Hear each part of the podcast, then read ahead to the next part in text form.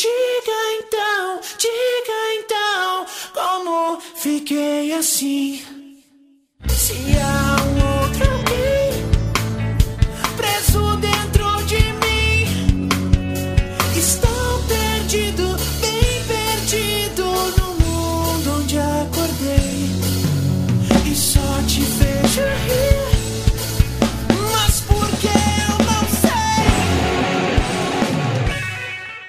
Fala pessoal, estamos aqui mais uma vez, agora para o nosso segundo especial, onde nós vamos comentar sobre o mangá de Tokyo Ghoul. Eu acho até que pro, Vi- pro Vigilância Sanitária deveria ter sido anime, mas o anime é uma coisa que não dá, cara. Não dá pra Cachorro morto já. É. Então. E como o objetivo não é exatamente falar de obras ruins, e sim criar um- mais um, um debate maior entre a gente, como aconteceu com Lost Canvas, é, trouxemos aqui Tokyo Ghoul. Tô aqui mais uma vez com o Gabriel Guerreiro, o nosso talvez querido dessa galera agora, dessa vez. Do site Quadro Quadro, fala aí, cara. É o, é o quê? É o Kirito. Você é o nosso canequi, guerreiro. É, eu falei Kirito errado. Entendi. Estamos aqui para falar dessa, dessa pauta quase recusada do quadro por quadro que veio parar aqui. Olha só. Olha só. mundo- Lavação de roupa suja ao vivo. Que bom. Intrigas. Como se a gente não tivesse. É. Também tô com o Matheus, nosso menino da rua. Fala aí, cara. Boa noite, pessoal. É, Eu gostaria de dizer que eu sugeri Tokyo Ghoul para esse podcast. Então, mais uma vez, eu estou do lado oposto a todo mundo aqui. Mas vamos lá, né? Vamos lá. Porque a sua dupla fugiu. Não, não se esqueça. Ah, é, né? Fique nos altos que o Diego deveria estar participando dessa vez, mas ele não pôde. Então vai O ficar. foda é que o filho da puta que edita, então ele vai cortar isso tudo. então fica aí que era pra ser 3 contra 2, mas ele não pôde participar. Mas, mas não vai ser tão antagônico assim, não. Olha aí. E alguém se arrependeu, né? Não me arrependi. Não me arrependi. Não me É, arrependi, porém não. Não vou sair xingando tudo, não. Tem coisa que vale a pena. Também tô aqui com Ladino, nosso querido de Niterói. Fala aí, cara. Fala aí, pessoal. Melhor obra do Togashi. E uma grande autobiografia dele. Muito boa. Eu diria E- que se, o To- se isso for uma autobiografia do Togashi, eu um pouco de pena de quem é casado com ele. A moça do Senhor Moon. É, esqueci o nome a dela. autora do Sailor Moon, é. Ah, então. É. Dá pra tirar algumas coisas assim também de Sailor Moon, né? Não sei, nunca li o mangá. É, vi, Porque o mangá é a versão errada.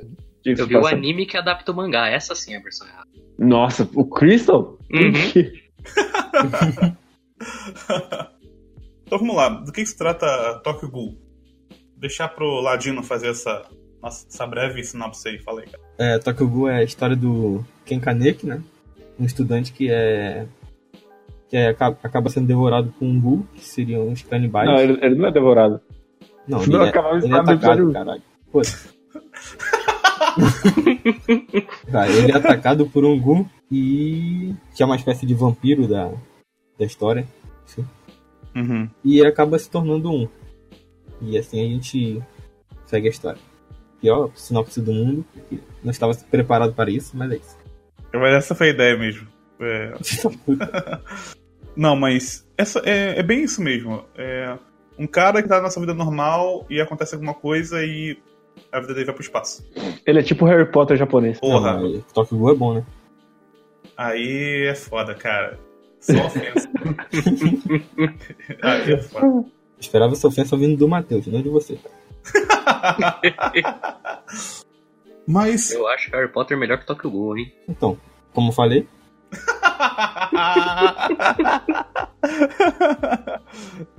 Mas eu gosto desse.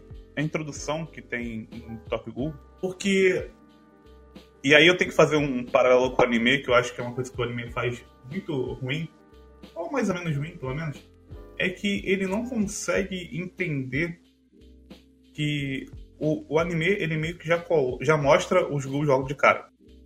Ele não cria essa tensão que tem no mangá. A gente meio que sabe que vai acontecer alguma coisa com o Kaneki, mas a gente não sabe exatamente o que vai acontecer, nem como vai acontecer. E no anime eles abrem com uma cena que dá pra filler, que é do Jason lutando contra a Rizzy. E aí meio que você já sabe que esses caras são muito fortes e são muito edge, que é uma coisa que tem muito em Tokyo. Ele é muito, muito edge, muito edge Muito. quer ser. Muito. Ele vai até um pouco mais do que o limite em relação Por isso que é a bom. É, Eu não tenho então, vergonha. é- esse, esse, é um, esse é um ponto. Vergonha fica pra gente. Ele faz bem. É, ele ele a- vai aperta- vai no acelerado no mínimo. Então tem, ele faz essa diferença do, com- do anime porque ele guarda essas informações. A gente abre, ele abre um, um mangá com uma página onde mostra que existe uma ameaça. E essa ameaça são os ghouls. Só que a gente nem sabe como, como é a forma deles. Porque na primeira página mostra só um tipo de um vulto, assim. E eles meio que vão discutindo. Será que esses monstros realmente existem? E aí eu já vou entrar logo de cara falando que o mundo de Tokyo Ghoul você tem que ter uma suspensão de descrença muito grande, porque nada funciona se você pensar por cinco minutos em relação a, a como é que funciona aquele mundo. Porque quando começa o, o, o Kaneki conversando com, com o Hida, eles estão falando, porra, como é que funciona essa parada desses, desses ghouls aí? Será que eles acreditam?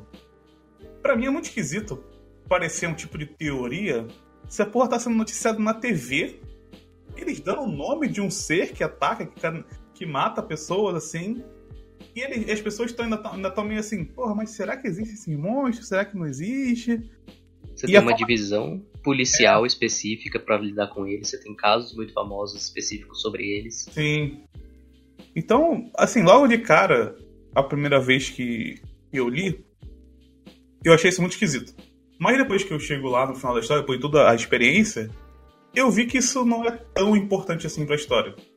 Ela meio. Essa, essa parada, ele é tão pouco focado nos humanos, assim, na, na vida cotidiana das pessoas, que isso acaba ficando meio que de lado. Ele meio, ah, foda-se, tem esse mundo aí, e tem esses monstros aí, mas acho que o dia a dia das pessoas você vai ver muito pouco. Se a gente vê isso Eles mais. até tentam colocar um pouco de escola com os estudantes, só que o Ishida deixa pra lá depois. Sim, mas é muito por flashback. É- é- não é aquela coisa que a gente tá vivenciando. Mesmo quando a gente vai ver os personagens. O caso da. Agora fodeu, agora vai começar a assumir todos os nomes da minha cabeça. Tem Touca. pouco personagem, graças a Deus. É isso, o nome da. ah, olha só. A gente tem a Touca, tem. Tem até um flashback dela com o irmão dela. Também mostra o bagulho de escola, pá, mas. Eu acho assim, que pra você ter uma experiência interessante com esse mangá, você não pode pensar muito sobre o mundo. A gente reclama toda semana do mundo de Tatuniusha, por exemplo. É verdade. Sim. Só que Tatuniusha, ele faz a gente ficar pensando muito nesse- naquela cidade, porque todo o resto é muito pior. Quando você fica pensando nos personagens e tal, eles não têm nada pra te oferecer. E aí você vai vendo, porra, não tá acontecendo nada com esse cara. E essa cidade também não funciona.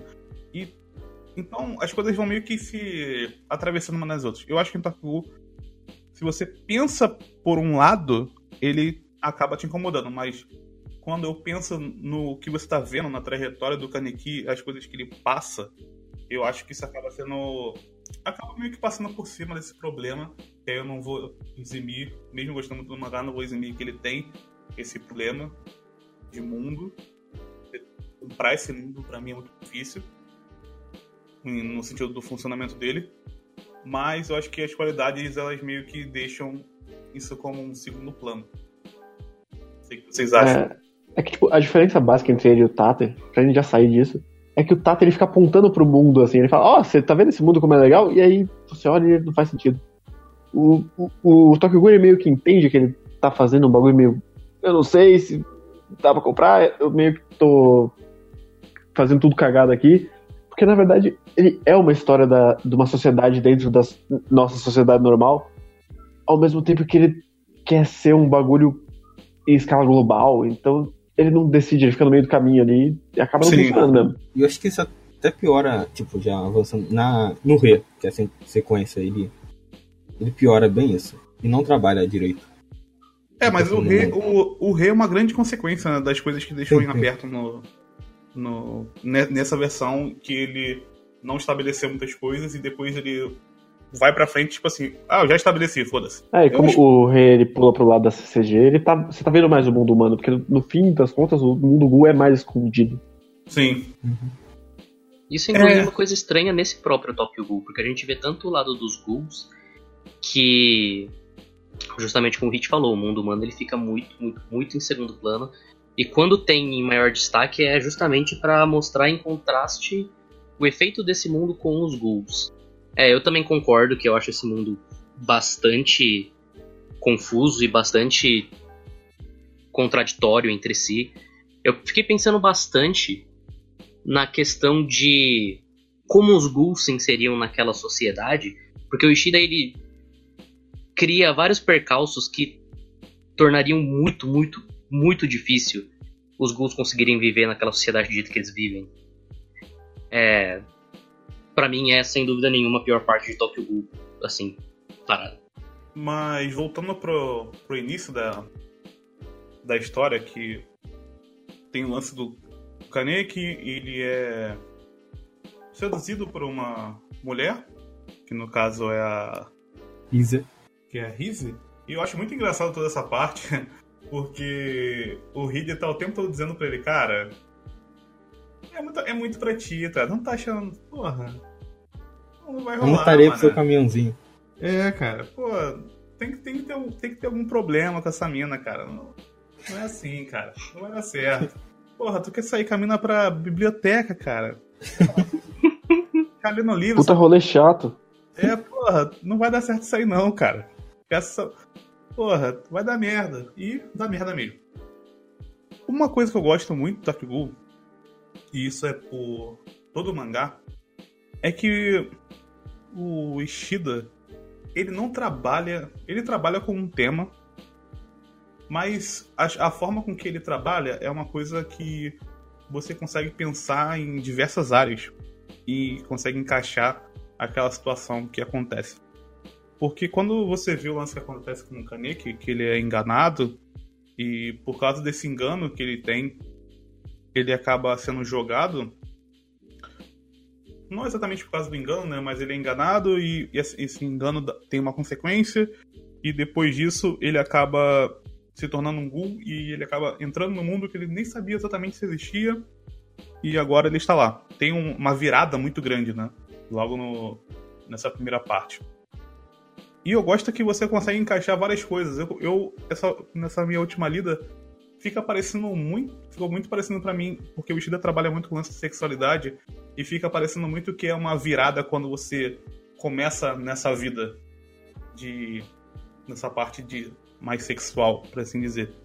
Você entra na parada, você não sabe muito bem como funciona, e quando você entra, é, quando você acontece a parada contigo, isso meio que dá uma virada de chave em você. Mas você consegue, consegue encaixar um milhão de coisas. Você pode pensar em diversas coisas. Você pode pensar em uma em qualquer situação que você não sabia que aquela coisa existia exatamente, que aquilo é mudar completamente a, a sua vida e muda e aí agora tem toda uma perspectiva e você tinha preconceito sobre aquilo ou não. Você consegue, eu pelo consigo pensar em várias situações que você consegue encaixar essa situação que acontece no início. E eu acho que é por isso também que eu consigo, de certa forma, é, me identificar muito fácil com, com o mangá, com diversas situações, porque ele ele tá dizendo coisas, mas ao mesmo tempo ele, ele é aberto o suficiente para você conseguir se encaixar ali de certa forma. Não sei se faz muito sentido, mas lendo assim, eu sempre sinto isso quando eu leio o Tokyo Ghoul. Stretch, mas talvez encaixasse. Eu joguei esse pensamento fora, não sei se ele se encaixa, mas eu pensei muito também em questão de AIDS. Porque é, o Tokyo Ghoul ele é um mangá de horror até a certo ponto. E o horror, ele, por definição, ele é um gênero muito alegórico. Então, essa coisa do Kaneki ele conhece uma menina e aí o corpo dele ele tem um contato extremo com ela e o corpo dele muda de uma forma onde ele nunca mais vai conseguir viver da mesma forma. Me lembrou bastante um filme dos anos 90 que chama Invasores de Corpos. Ah, eu ia falar isso em algum momento, que ele não é só um horror, né? É- Ele é como se ele fosse um sci-fi de horror. Sim, Porque ele tem depois tem toda aquela explicação das células RC e tal, e o que elas fazem com o corpo da pessoa. E tem essa parada dessa mutação de algo que que é muito de fora, né, e te transforma completamente, mas ao mesmo tempo você continua sendo aquilo que você era, mas você não é mais aquilo. E eu acho que realmente é, faz sentido. Ele ele é uma ele é um horror sci-fi com tragédia, talvez. Dá pra definir assim. Tem muita, tem muita essa parte de tragédia também nele. né? a parte da tragédia eu confesso que eu não sou tão letrado em é, gêneros literários assim pra pegar e conseguir traçar os paralelos de batidas de roteiro de uma tragédia. Mas faz todo sentido. É, que se tem uma coisa que não dá pra negar é que o Ishida é. Ele tem muita bagagem, cara. É, Ah, é um é. absurdo. É absurdo mesmo. É, tu vai. Porra, nesses primeiros três capítulos que são essa- esse início, ele já dá. Além de pontos diretos que ele fala, por exemplo, de Kafka e, e outros autores, você sente que ele já está construindo muita coisa com esses três capítulos.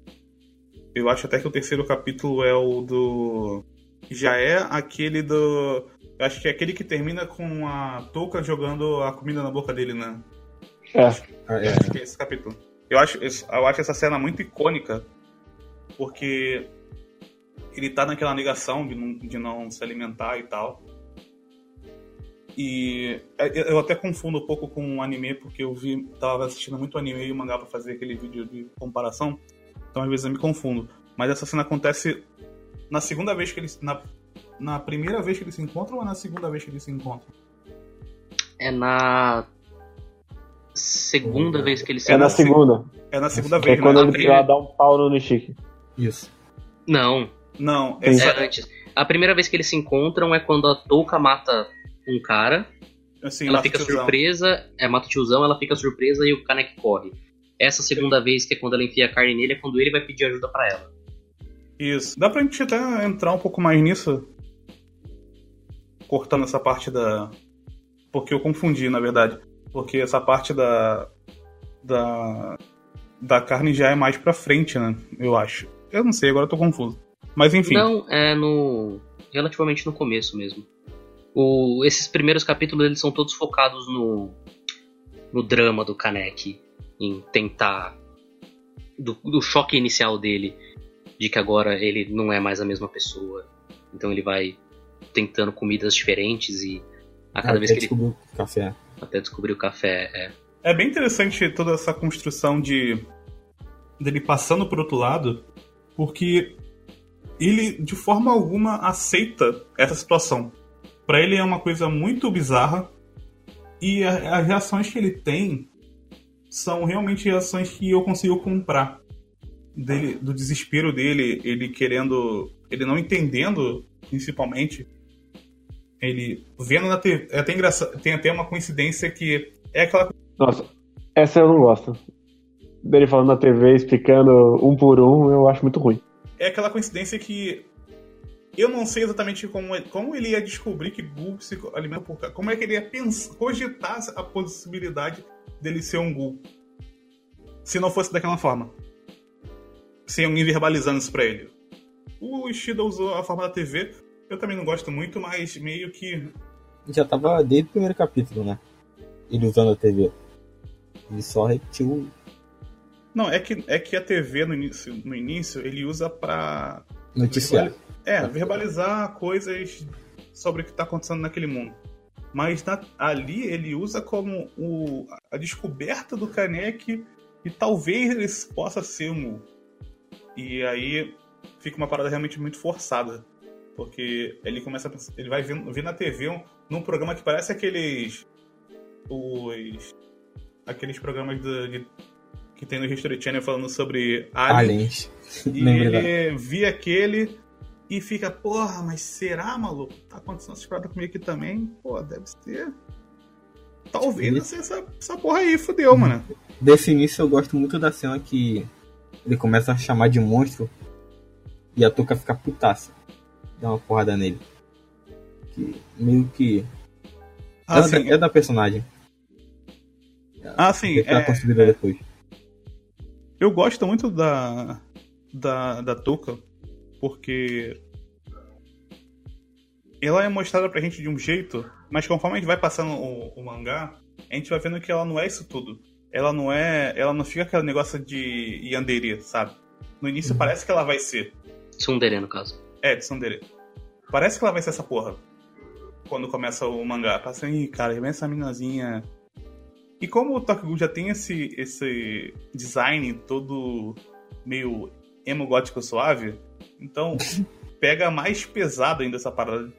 Se ela fosse essa personagem mais irritadinha e apenas isso, seria bem complicado. Mas com o tempo você vai vendo que ela não é exatamente isso. Já talvez adiantando comentários, eu gosto da Touka até certo ponto da história, depois eu acho que ela fica completamente deslocada ali no meio. Ah, mas isso é um, pro... isso é um problema do Ishida one on one. Que é, ele não sabe quando tirar os personagens da história. Sim, sim. É, o jeito que ela desaparece na história é bizarro. Mas, é. Comentando um pouco esse começo, eu acho interessante essa coisa do Kaneki. Eu também não gosto dessa parte da televisão, eu acho que ele poderia, por exemplo, ter feito o Kaneki descobrir que ele era um ghoul no primeiro encontro dele com a Touka, por exemplo. Sabe, ele tá lá, ele vê que a mina tá comendo o cara, que ela tem o olho vermelho, ele vê que o olho dele reage, que ele sente muita atração pela carne humana, e aí ele faz a conexão. Mas, é. Eu gosto muito da arte do Ishida, porque eu acho que ela é. Em momentos assim. Em alguns momentos ele realmente exagera e fica só meio cringe. Mas eu acho que ele consegue, de fato, assim, passar bem o desespero do Kaneki nessa parte. Um quadro que fica na minha cabeça sempre é quando o Kaneki tenta enfiar a faca na própria barriga Sim. que tem um impacto muito grande ali. Isso é uma coisa que eu acho que pega bastante, assim, você realmente sente a claustrofobia do Kaneki naquela situação nesse começo.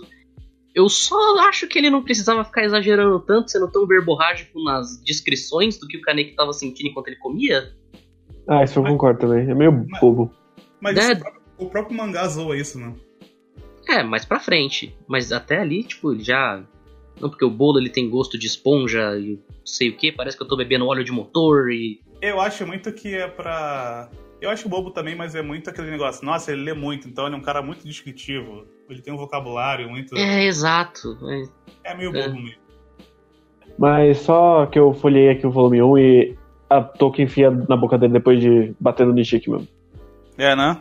Eu É lembro. depois Aham. de bater no Nishiki? É, porque É. eu- eu- que pelo que eu me lembro, ela mata o coroa, ela tenta dar o braço pra, pro, pro Kaneki. o Pro que ele sai correndo. Isso. É Aí depois que tem o lance do que ela luta contra o Nishiki, que é no próximo arco, e aí sim, no final ela fica puta com ele. Não vai comer não, filho da puta. Come essa porra aí. É, o, o Nishiki aparece depois que ele, o Kaneki descobre do café. Não, Aí- sim, então. Aí O ele vai, ele vai cheirando a comida e. Sim, isso é o capítulo 4. Sim. Mas falando um pouco mais desse. Falando desse segundo encontro dele com a Touka, esse é um momento interessante porque ele vai ser contraposto mais pra frente, mas esse é o momento que a Touka fala que ele não é humano nem é Gun, então ele não tem lugar em mundo nenhum. Uhum. Eu acho interessante como isso vai ser contraposto. Ao, o mangá inteiro é um, praticamente tudo pra contrapor isso. Como o Kaneki, na verdade, não é que ele não tem lugar nenhum, ele tem lugar nos dois. E por conta disso ele sofre muito, mas também é uma parte essencial ali. Sim, toda, toda a jornada dele no, no Tokyo Ghoul original é encontrar o balanço entre o, o lado ghoul dele e o lado humano, e ele não alcança. É bem legal esse lance do dele ficar em negação entre ser Ghoul e depois ele vai entrar. Depois que ele vai descobrindo como é que é aquele mundo, e ele vê que dos, do, dos dois lados tem pessoas que são boas, tem pessoas que são ruins. Que meio que a gente vive numa situação que é meio assim, né? A gente tá vivendo uma situação que. Que existem meio que dois lados e parece que todo mundo que tá do outro lado é ruim, todo mundo que tá desse lado é bom. E não é exatamente assim. e meio, é meio que uma simplista, de certa forma, mas é uma parada que é uma, uma outra coisa que dá pra você encaixar em diversas situações. Essa parada do desses dois lados. Eu, fiquei, eu fico sempre pensando, quando ele tá falando dos ghouls, que. Em, que, que tipo de. de eu, eu nunca vou saber, né, mas eu queria muito saber que tipo de ser que o Ishida tava pensando quando ele criou os ghouls. Ele tá querendo dizer. Parece que, porque parece muito que ele tá falando de uma, uma sociedade muito subversiva. E ele usa vários personagens que são muito esquisitos o, tem muitos grupos que eles são que eles são muito eles têm um, um, um, tipo de aparência de pessoas que são meio pares da sociedade. Ele trabalha muito com isso. Então não sei se exatamente ele está querendo falar de uma galera mais alternativa, quando ele pensou nesses personagens, ele pensou numa galera mais alternativa, ou se foi só para dar um estilo para eles mesmo, de certa forma, para eles serem diferentões. Enfim, não todos, né, mas alguns são bem diferentões. Os humanos não têm tirando o Mado, que é muito maluco, são pessoas bem comuns, são japoneses bem comuns. Mas nos Gus não, tem muita galera diferentona, de cara meio acusa, nos paradas assim. É, então, tem, tem bastante street art no. É. Eu não sei se ele tá querendo falar que essa sociedade meio marginal seria um tipo de coisa que é, amedronta a sociedade comum japonesa. Não sei se tem. Está nesse nível a discussão que ele está querendo colocar, mas sempre quando eu vejo, quando eu penso exatamente no que ele está querendo dizer, quando ele pensa nos Ghouls, eu penso em algo desse tipo. Acho que, acho que é uma leitura que dá pra fazer, assim. Principalmente pensando em quem o Ishida é. Então, quem é esse maluco? Togashi. Além do Togashi. Além do Togashi. Porque quando eu, quando eu leio a obra de Tokugu, Cara, é muito difícil você não imaginar que o, que o, que o Ishida passou por muita parada maluca na vida dele para chegar nesse ponto de escrever essa parada. Ele não é o maluco é, de 16 anos que, tá, que escreve Sekai no quarto. Ele vive, tem uma vivência muito grande de muitas coisas para poder pensar em todos, todos os pontos que ele pensa e imaginar todas as situações. Ou então ele viu todos os filmes de terror e todos os pornô gore que existem no mundo. Senão ele não chegaria nesse ponto. Eu não sei. Tokyo Ghoul me dá uma. É a idade exata dele. Ninguém sabe, né? Não sei. Eu tenho a impressão de que ele é um cara muito. Acho que bem mais velho que a maioria. Eu não digo nem mais velho, não. Até porque eu acho que os maiores problemas que eu tenho com, com Tokyo Ghoul são narrativos, são a forma como ele tá contando a história. Porque é, eu acho ele um cara muito. Ele me dá a impressão de que ele é um cara muito. Como se diz? É culto. Uhum. Que ele é um cara que consumiu, de fato, bastante coisa, bastante literatura. De, provavelmente tem muita coisa dele no Kaneki. É. Provavelmente. Uhum. A sensação que eu tenho é justamente essa. O Ishida ele é um cara inteligente, você percebe isso pela obra. Ele sabe exatamente o mangá que ele tá querendo contar, a história que ele tá querendo contar. Por mais que narrativamente ele dê vários tropeços ao longo do mangá, você percebe que ele tem um ponto e ele tá querendo chegar naquele ponto sem se desviar. É que no final, no final das contas ainda é a primeira história longa, né? Sim. Entre saber fazer tem, tem uma distância meio grande. Então tem toda essa, essa parada que acontece com o, com o Kaneki, todas essas discussões que vão ser levantadas, e isso se torna ainda maior quando entra no entra, entra o Nishiki na história, né? Porque aí o Kaneki vai começar a ser confrontado com pessoas que são ghouls e se passam por humanos e, e ele meio que. Ele não acha muito certo isso logo do início. Ele sabe que esses caras, porra, são esses malucos aí que comem os humanos e ele meio que querem viver no meio dos humanos, que porra é essa? Então quando o Nishiki entra na história. E eu já deixei de cara que eu não gosto do Nishiki. Eu acho ele um dos piores personagens de Taku. Ele tem esse momento dele ali. Eu é pra... gosto dele aqui. O problema Sim. é que ele volta. É, eu acho eu, que eu concordo com o Guerreiro. Eu sou o contrário, eu gosto dele em um ponto mais pra frente, como ideia. Como personagem, de jeito nenhum. Ah, tu tá falando da parte do gourmet? Sim. Tá. Eu acho que eu sou mais ou menos isso. Mas. Não, é. No gourmet ele meio que estabelece que, a conexão, que pode haver conexão entre os dois mundos, mas. Acho que lá pra frente ele tanto. É, qualquer coisa. Não, na, na verdade, acho que lá no Gourmet ele meio que serve mais pra touca, na verdade. Sim. Porque, porque E exatamente. pra fechar o arco do Nishiki, e ele continua na história mesmo assim de novo. Sim. Mas falando dele agora no início, eu não gosto muito dele porque ele tem o ar de. Ele tem muito ar de personagem vazio que vai ser o Buchão no início da história. Que vai ser o primeiro mini boss ali pra, pro, pro, pro protagonista despertar o poder. E é exatamente isso que ele é. É, exatamente o que ele é. Ele serve um pouquinho meio que pra mostrar essa coisa de que os Gus eles conseguem viver em sociedade. O Kaneki tem uma parte onde o Nishiki ele dá uma mordidona no peixe e pro Kaneki aquilo era impensável. E ele fala, por mais que eu sei que esse cara é um cuzão, e por mais que eu sei que esse cara é um é um assassino do caralho, eu não consigo deixar de admirar um pouco isso. Porque o Tokyo Ghoul ele tem bastante disso. Cada arco ele vai meio que focar em uma ideia central que afete diretamente o Kaneki.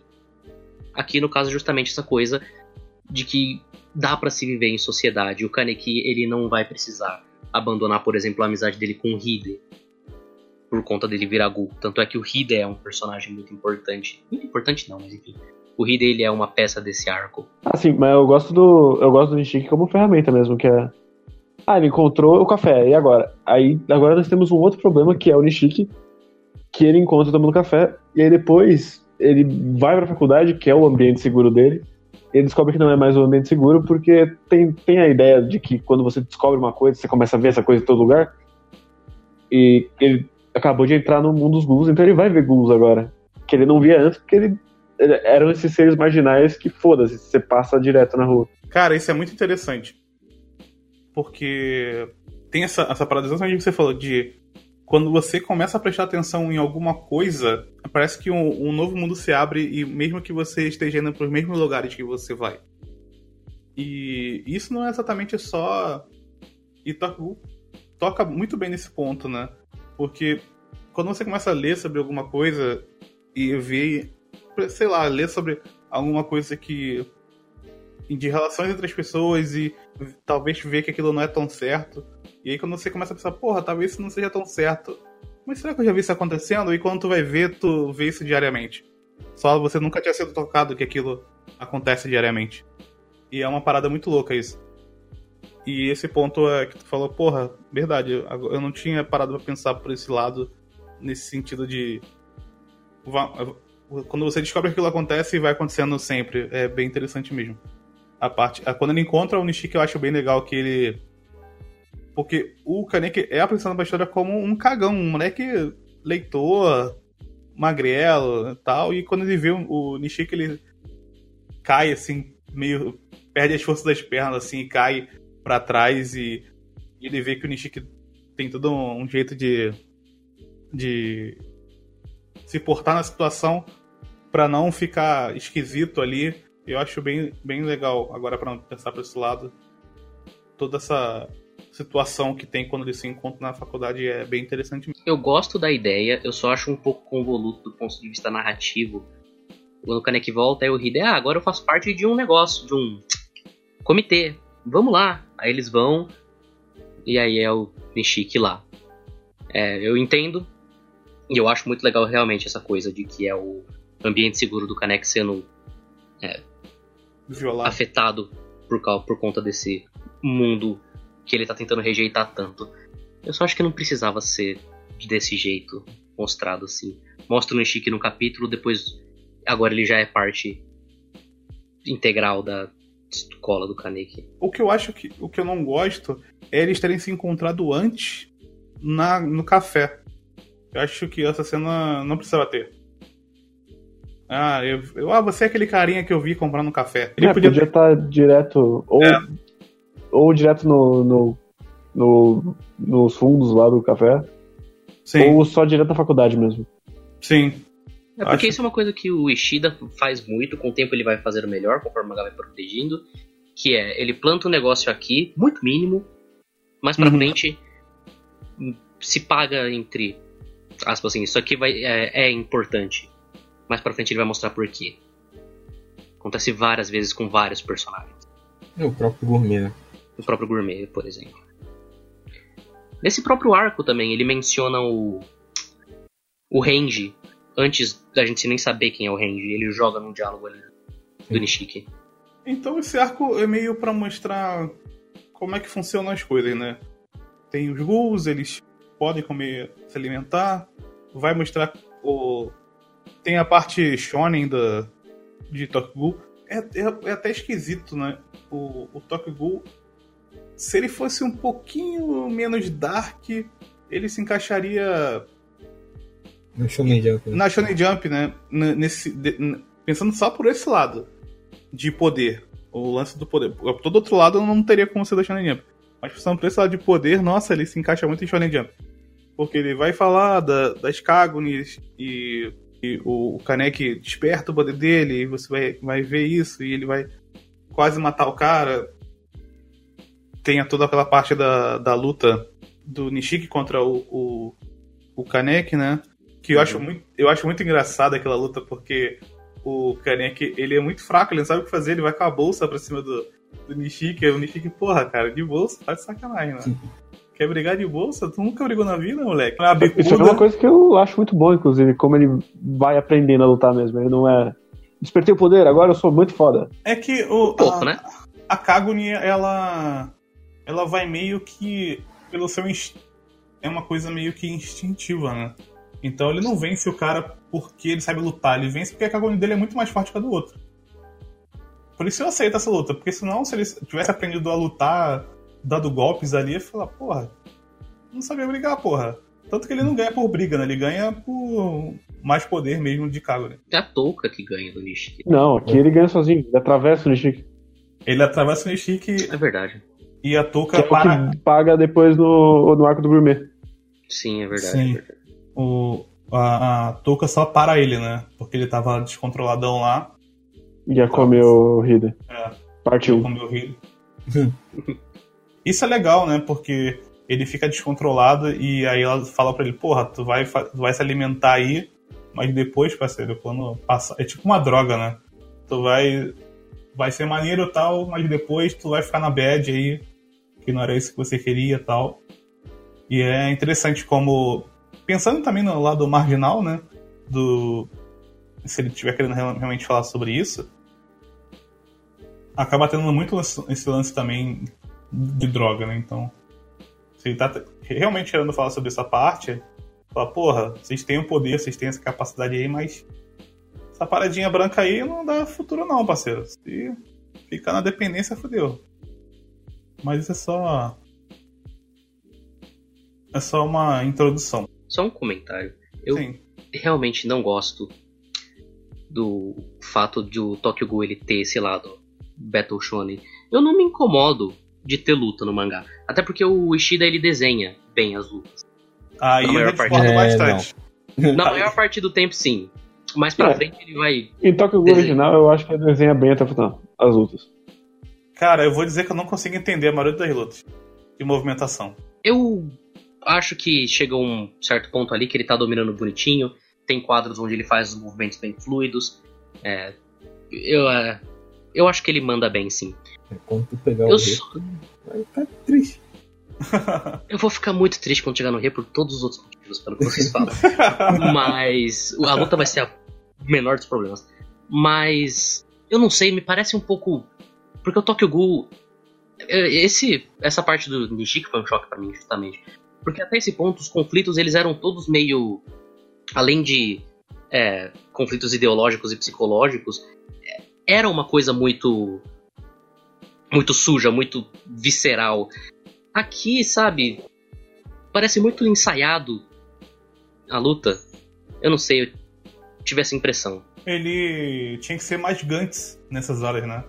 Tem que Sim, ser aquela parada visceralzona mesmo que. Porque tem também esse lance dos Gus que eles se regeneram e tal, então tem a- essa. Uma parada que eu não gosto muito também.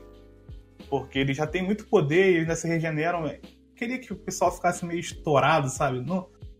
Mas Tokyo Ghoul tem um lance de ser muito bonitinho, né? Ele é engraçado, né? Que ele é muito dark, mas todo mundo é muito bonitinho no mangá. é, todo mundo é bichonem. O- é, os personagens principais, né? Pelo menos. Sim. O, e uma outra coisa que não vai ser problema agora, é um problema um pouco mais pra frente, mas tá, a parte Battle Funding não, não é o importante. Entendo. Eu também não consigo dizer, por exemplo, até que ponto um Ghoul tem que tomar porrada pra ele morrer. Eu entendo que se um cara perde a cabeça, ele morreu. Agora eu não entendo, tipo, se o Ghoul ele tem a barriga atravessada ou se ele tem metade do tórax dele arrancado, ele vai morrer. Isso daqui até o final, Aí vai depender daquele bullshit de explicações de qual tipo de. de Kaguni, né? É. É basicamente quanto mais pra baixo a Kaguni, a, a Kaguni é, mais poder de resistência ele tem. É basicamente isso. Sim. Mas realmente, tem. ó, Lá pra frente tem aquela cena do Noro, né? Que o maluco arranca a cabeça dele e volta pro lugar. É, Ah, o Noro é um bullshit gigantesco. É. na parte do Gourmet, o próprio Nishiki, ele já tava todo fudido, ele apanha, assim, linchado pra caralho, e ele fica de boa depois. Então, porque o Nishiki é daquele tipo de Kaguni que mais Ele tem o rabo, é a mais baixa que tem. É, é a mais baixa. Eu acho até estranho, porque, falando desse para nível de poder, porque quando eles vão explicar as Kagunis lá naquele. É um saco, mas tem. Eles vão falar que esse é o tipo mais. Mais equilibrado que tem, mas todos os Ghouls que tem esse, essa Kaguni são todos bucha. Tudo fraco. É porque o, o- o que- equilibrado ele não é especialista em nada. Então é um bosta. É, por um lado sim, mas porra, precisasse todos tão fracos. Quando tem um bucha, sempre é o cara que tem, tem um rabo. É impressionante. E o Ishida também não tem muita criatividade em criar essas Kagunis. Não. Ele tem, mais, ele tem mais criatividade em criar as Kinks. E nem é tanta criatividade assim. Ele criou umas, o quê? Umas três Kagunis legais? Não sei. Eu acho muito. A da. A da Ah. Touka eu acho muito Da- legal. Da Toka eu achei mais legal, né? É provável por causa do desenho. Porra, quando é Bonitinho. colorido é bonito demais. Puta que pariu. Uhum. Eu com o Ishida podia fazer tudo colorido, né, na verdade, né? Porque é maravilhoso. Podia. Porra. Ainda mais quando ele faz naquele. É, tipo, com um pincel, parece que ele pintou com um pincel. É, fica foda. Sim. Fala. A coruja também é foda. É um design maravilhoso. Acho que a centopeia eu gosto muito da centopeia. Ele é bem simples, entre aspas, mas é muito bem feito. Quanto mais você é tão escroto, Isso. melhor. Ah, isso é verdade. Isso é verdade. Mas realmente não, não tem o, o design de. de. De Kaguni não é, não é legal. Eu realmente não, não gosto muito. É quase sempre um, um rabo que eles conseguem controlar melhor. É um rabo ou um tentáculo. É, o rabo é um tentáculo. É. Não é memorável. Sim. Eu- ah, eu gosto da do Tsukiyama também. Só pra. Nem, nem a da Hinami é legal. Mesmo sendo forte pra caralho, eu não, não achei legal. Parece uma mariposa, sei lá. Que ela tem o. Tem o. Que é no próximo arco. Que ela tem aquele. Ela tem o poder da mãe e do pai, né? É da mãe e do pai. Que tem uma zona e. É uma zona e um. Um rabão. É. Mesmo sendo assim, visualmente mais grotesco, eu não acho muito legal. Eu não sei. Eu até no, no pintado eu não gosto muito, é meio amarelado, não, não curto não. Mesmo parecendo um insetão. Mas enfim, esse lance de design mesmo de, de Kaguni. É, acho qualquer coisa. Tudo que parece shonen. Mas ele compensa é no design das máscaras, né? Porra, então, é, exatamente. A do macaco é muito foda. Cara, tem pouco. Eu, eu, eu mais classifico pelas que eu não gosto do que pelas que eu. Porque a maioria eu gosto, cara. Até aquelas máscaras da, da galera da Ogre, que é tudo igual. Um- um- uma, é tipo uma caveira com a boca grandona, assim. Até aquelas, até aquelas eu acho legal. A do próprio Kaneki é muito legal a máscara dele. Sim, muito boa. Pena que virou carinha de otaquinho, né? Ah, é. Infelizmente. a do Yomo eu gosto bastante também, que ela é bem. Ela é dos médicos. Tá. Com o bicão lá, né? Isso, É essa eu- dele? É. Eu esqueci o nome dos. Da É época meio- agora. Da peste negra. É, Vitoriano. É, uma, é da hora mesmo. Porque eu- a do gourmet eu acho mais ou menos. A dele eu não gosto. Eu acho Eu não muito não prático. É, pô, Ah, eu é gosto muito- por- porque nada dele é prático. É. Ele luta de terno. é, é só pensando por esse lado. Sim. Não é nem Ah. pra esconder. Mesmo assim, dá pra fazer um esforcinho a mais. E ele tem Tsuki no nome e é uma lua. Ah, isso aí tem muito. Mas isso aí é bem coisa de. No Japão, eles brincam muito com essas palavras, né? Então já é uma parada que eu nem. Nem me importa muito. Tem uma, tem uma máscara da. A do. A do Gul de um olho, eu acho maneira porque parece. Chega uma hora que não parece mais uma máscara. Parece que se se encaixou tão bem com aquele. Com, quando ele vira um monstrão que nem parece que ele máscara de máscara. Parece que é só aquele monstro. É bem simples, mas eu gosto da máscara dele. Das máscaras, a única coisa que me decepciona é que o Uta, que é um personagem que o Uhum. Ishida ousa bem mais visualmente. Inclusive, ele tem um design maravilhoso, queria ser igual a ele. É, Quem não queria a máscara dele é mais sem Uta? graça. Ele é o Gu sem rosto. É porque Ah, não é a ele- máscara de verdade. É, é. Ah, É, que aí, Aí. é. O é do Uta. esse é do rei. É que o Uta no Tokugul. Nesse Tokugul ele tem bem pouca coisa pra se falar dele. No Rei ele aparece bem mais. É, ali, até a última, a última página do mangá É, o- os palhaços lá. é. Ah, sim, a máscara dos palhaços também tem, né? É uma máscara de palhaço. É uma máscara de palhaço, um palhaço bem do bizarro, né? E eu gosto de dele pegar a ideia de ter tantos palhaços, de tantas máscaras, e ele falar, vou botar um cara com a máscara igual a do Diesel. Gosto disso.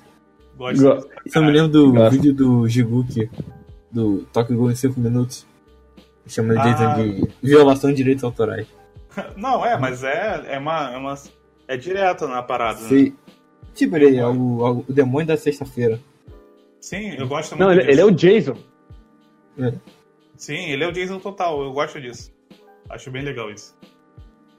Que é. Não, não vou esconder a referência, é exatamente essa porra aqui. Ele é o Jason. Ele é, ele é o É. meu Jason. A minha versão do Jason é esse cara aqui. Eu acho legal. Inclusive, uma coisa que eu peguei só nessa terceira vez que eu li é a máscara da velhinha do primeiro arco do Rei. Tá no começo desse mangá, cara. Eu odeio o Ishido. Então, é, já que a gente tá falando de máscara de referência, cara, é muito difícil é, Eu lembro quando eu li a primeira vez ou a segunda vez, eu tava lendo o Tokyo e tava lendo o Re. E aí, eu tava num. Eu, cara, tu entra. Eu, eu, não, eu não. Pelo menos pra mim, eu nunca tinha entrado num fandom assim, procurar coisas e tal, nesse nível que eu fui com Tokyo Ghoul. E aí eu ficava entrando no Tumblr quando saíam os episódios, uns dois dias depois eu entrava no Tumblr e tinha uma porrada de teoria, e galera pegando referência da porrada de lado. Aí quando entrou aquele bagulho de carta de tarô, que da numeração, eu falei, caralho, velho, tem que ler cada capítulo em 50 minutos. Porque tu tem que ficar olhando cada pedacinho da página que talvez tenha alguma coisa. E às vezes tinha mesmo, cara. E esse cara é desgraça. Às vezes você pegava um, um detalhe no, no- na lágrima do cara. E o Ishida é um desgraçado, ele fazia isso direto. Então, ler Ghoul semanal era, uma, era um bagulho muito, assim, legal por um lado, mas era, cara, é tipo ler One Piece. Quando, as pessoas que leem One Piece sério, que eu já passei dessa, dessa fase. Não consigo mais ler One Piece sério, só, só quero saber como é que vai chegar no fim. Eu não gasto mais 30 minutos lendo, eu gasto 5. Mas tem, ele tem realmente esse bagulho de detalhezinho aí. de- Ele pega aquela máscara que ele usou no primeiro capítulo pra depois jogar no primeiro capítulo do outro mangá e é foda. Em relação a essa nossa referência, o Ishida é um desgraçado. Realmente, é muito complicado acompanhar esse cara. Tá mais pelo, pela bagagem que ele tem. E sem falar nos trocadilhos, né? Que deve ter uma cara. Ah, nossa, é, deve ser isso que o Guerreiro gosta de Tokyo cara. Eu não pego metade dos trocadilhos, porra. Não sei, não sei japonês. Essa, essa aí é que é a hora boa de ler Scan, porque eles colocam lá os É.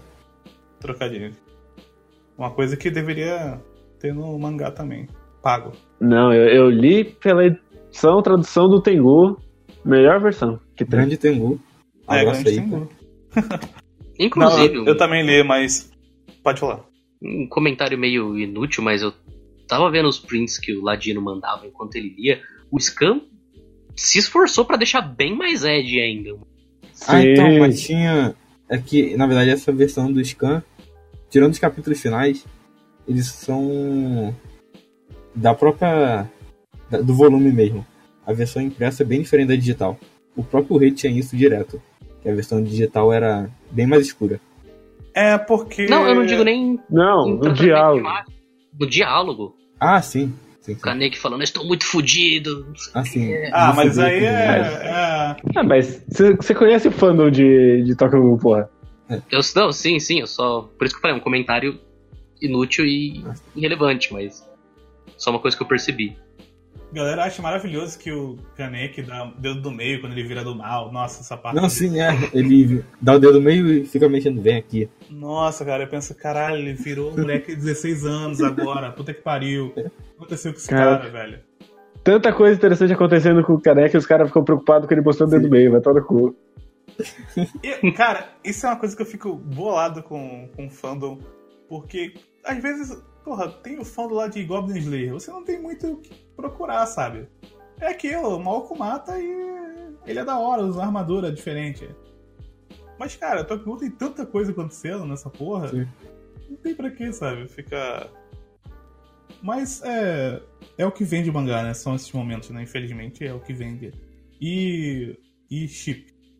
Que puta que pariu, um mangá pra ter chip. Caralho, era foda. Porra, tu ia pro. Eu quero ver uma imagem aqui, deixa eu ver Kanek. Tu vê o Kanek beijando todos os homens do... até chegar na imagem que você quer. Que tem o. Mas é o que movimenta no mangá, né? Então. E o próprio Ishida era- deu. Não, Ishida eu adoro essa porra. Isso me lembrou, de, falando de Ishida, isso me lembrou uma época quando tava saindo o Rei, cara. Que aconteceu uma parada que eu não vou falar. Que o Ishida teve que fechar o, o Twitter dele Sim. Porque estavam começando a ameaçar ele, ameaçar de morte, caralho.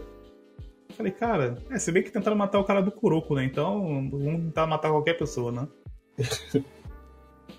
Até hoje eu não consigo acreditar naquela história do, do maluco do Kuroko. Falei, Porra, o cara. Ah, porque é ruim mesmo, né? Pode. Não, e nem porque é ruim, nem por causa disso. Pode chip, né? Me- Meio que foi, o cara mandou falando, para de fazer esse mangá de paródia. Mas a gente precisa voltar pra, pros arcos de Tokyo Ghoul, né? A gente deu uma É. volta agora. Ah, sim. Fechando esse grande parênteses.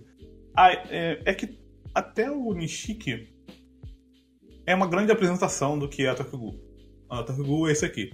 A gente tem esse cara que virou Ghoul e ele agora tá conhecendo outro mundo e agora eu vou te mostrar o lado que também não é tão bom do lado dos humanos, que aí entra o arco dos Dovos, né? E Sim, temos sim. o melhor personagem da série, que é o Amon. Não. Pois é, eu falo, o Amon, eu gosto muito do Amon, mas o Amon é o melhor personagem da série? Não sei. Pra mim, é, cara. Acho que. Eu Apesar gosto muito que- do Amon também pelo posicionamento ideológico dele, mas não acho ele o melhor, não. Você acha que tem que matar todo mundo? Não, eu gosto por causa do posicionamento ideológico dele dentro da série. Ele ser o contraponto ao Kanek. Ah, sim. Não que eu concorde com ele. Então tem o Amon e o Mado, né? Que é o. O tiozão Ed do- dos humanos. Eu detesto o Mado, cara. Eu não gosto do personagem. É, Nossa, é muito ruim. Cara, eu na minha primeira leitura eu tava relevando o Ed, assim, porque me fala, é, vocês já tinham me falado que ele era mais. Chegou o Mado, nossa, foi um martelo de preguiça na minha cabeça, assim. Olha só, ele tem um olho arregalado e o outro pequenininho. Ah, mas pelo menos o Ishida tira ele. Apesar que ele volta flashback depois. O, principalmente nesse começo, dá pra ver que o Ishida ele não sabe o que ele vai fazer com os antagonistas dele. Sim. Ele sempre apa- apresenta tanto o Mado, quanto o Amon, quanto o- Juzo como a coisa mais Ed e vazia possível. E aí depois ele dá um trato pra dois deles. O outro ele mata. Sim. Até pro Mado ele dá uma. Mas ele dá um trato retroativo, mas não dá mais, porque ele é um psicopata do caralho. né? Sim, Ele, ele cagou além, da, além do concerto. de fato. Eu gosto do, de duas coisas nesse, nesse arco. Eu gosto porque o Mado, por mais que ele seja um personagem, personagem Ed, ele. E ser um personagem bem basicão, né? Um cara que quer vingança pela, por terem matado alguém da família dele. Mas. Pensando na história em si, isso, esse, esse ciclo que tem sempre, né? De. É, Ghouls são mortos por humanos, eles querem matar humanos, e humanos são mortos por Ghouls, por isso eles querem matar os Ghouls. Esse ciclo que nunca. de um querer sempre suprimir o outro. O, o que essa guerra faz criam pessoas como o Mado. Eu, eu gosto dessa ideia. por mais que não precisava ser tão Ed assim. Nossa, tem uma cena que eu pensei que tava assistindo Helsing, que é uma que ele. que ele aparece todo como se fosse um. Um reflexo, não, é uma sombra, né? Que aí só tem o olho dele branco e tá tudo, tudo pretão assim. Eu falei, caralho, é Helsing, fodeu. É a cena que ele tá na chuva matando a mãe da menina. Dito Uhum. isso, gosto muito da cena da mãe da menina morrendo. Sim, muito boa, muito boa. Eu não gosto Mas- justamente porque tem isso. O Mado falando, é. Como eu adoro ver a expressão de desespero total na cara das pessoas.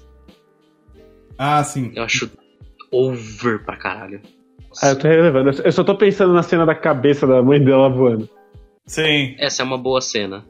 Mas voltando um pouco, a gente tem essa introdução da Rina e a mãe dela.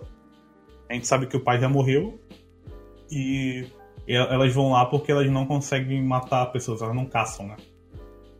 Pra, Nossa, pra e a mãe dela é Death Flag, o personagem, né? Nossa, muito. Demais. Demais.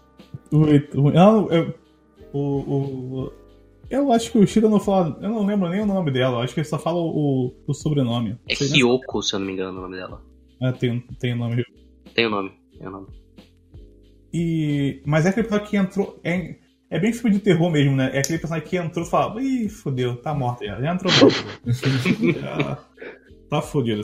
É só pra apresentar a criancinha, porque a criança tu sabe que vai ter um laço ali que talvez não morra, né? Mas. É pra fazer exatamente.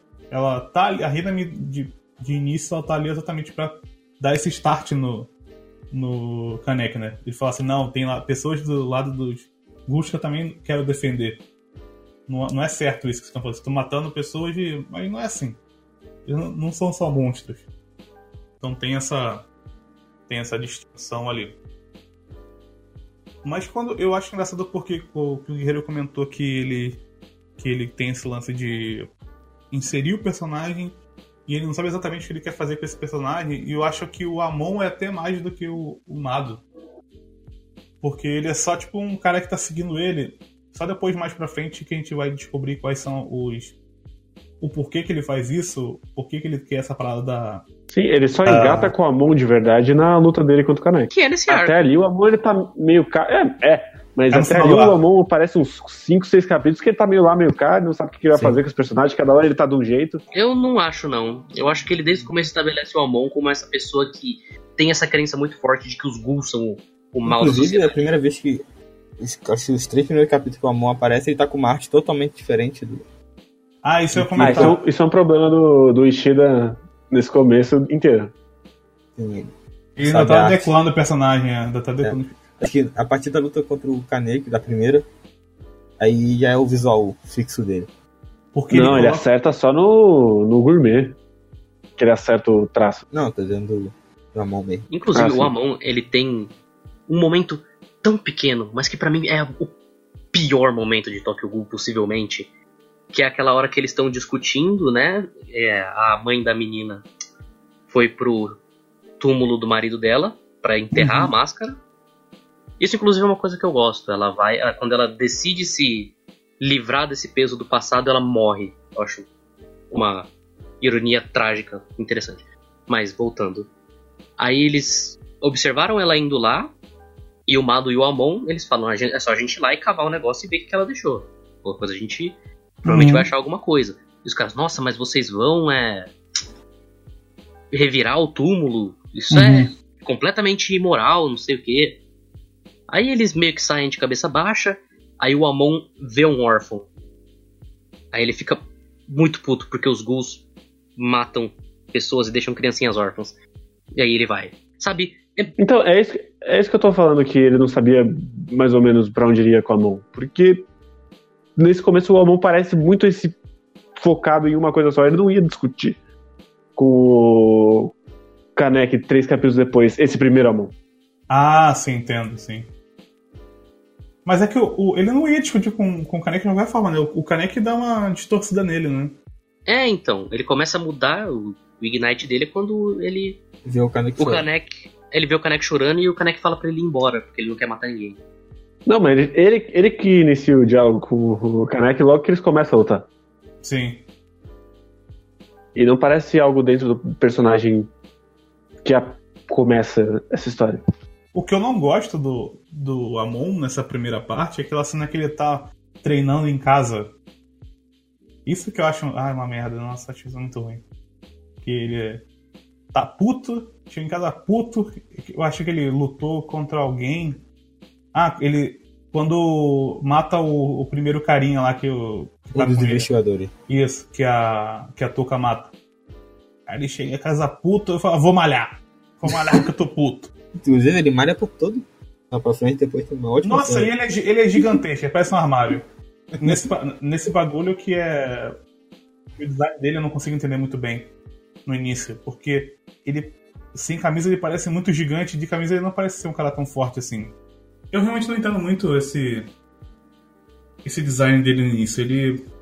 Não, não fecha muito pra mim, não gosto muito do design dele. Depois ele acerta o design do, do Amon e eu gosto do design dele no final.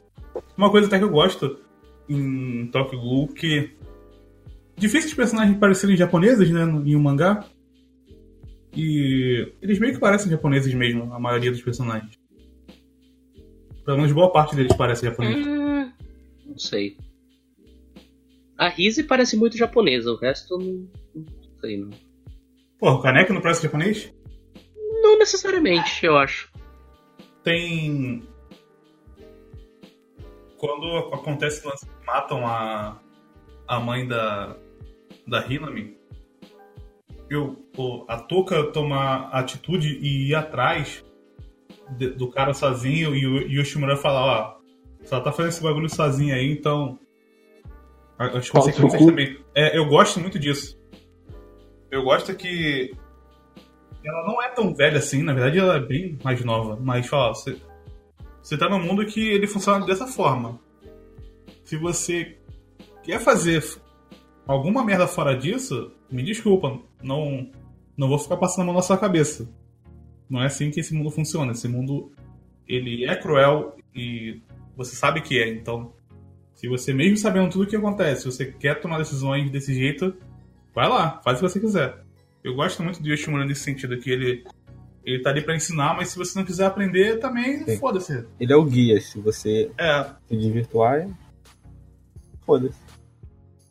O que talvez eu acho, pensando agora em retrocesso, meio contraditório com o personagem dele no final. Com toda a questão do filho dele. Da filha dele, no caso. Em que sentido?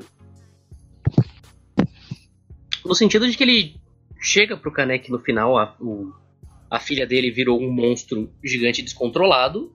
E ele chega e fala pro Kaneki, ah, talvez você consiga ser a pessoa que vai salvar a minha filha. Então ele tem um arrependimento aí. E me parece um pouco contraditório ele deixar, tipo, a touca aí e falar, "Ah, se fode aí então, sabe? Você tomou essa decisão. Eu não vou ficar te segurando nas rédeas. Eu não sei, foi só um pensamento que veio agora, porque. Não, Eu- porque, porque ao mesmo tempo que ele é esse cara que deixa você fazer o que você quiser, ele não é um cara que te abandona, né? Porque ela volta pra lá depois, mesmo tendo feito a A merda. parada, e ele recebe ela. Não é tipo, ah, vai embora, você fez essa merda aí e mete teu pé. Ele é esse tipo de cara. Talvez não tenha ficado muito claro. Talvez pareceu que ficou só. Só. Faz Não, não, É, se foda. Ele recebe as pessoas, né? Tanto que tem uma parte dele que eu gosto muito também, que é quando eles vão. que ele vai anunciar que, que eles vão atrás do Kanek. E ele fala, ó.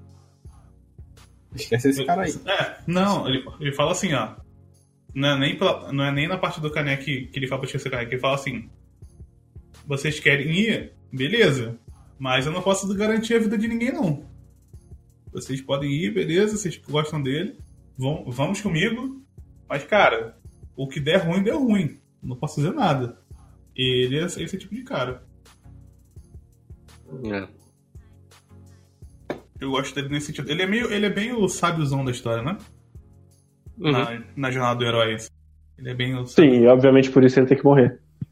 Sim, exatamente. O que eu não gosto nele é essa história dele com da família dele. Isso aí eu acho que. Ah, cara, não precisava. Outra coisa não precisava ter na história. E não, faz- não ia fazer muita diferença. Principalmente depois no, no Ré, que o É. Ishida fica meio complexado em fechar tudo. E tudo tem que estar conectado. Isso no próprio Tokyo Ghoul, ele já. Pé na porta. Fica muito isso pior. aí. né? Fica muito pior Não, depois. eu, eu não tenho, é. eu não tenho essa visão privilegiada de eventos futuros, mas no Tokyo Ghoul isso é uma coisa que constantemente me irritava, que esse personagem desse canto tem que estar conectado com esse personagem desse canto, porque ne- nenhum personagem pode estar tá solto. É, o flashback lá do Juzou com as duas irmãs. Acho desnecessário também.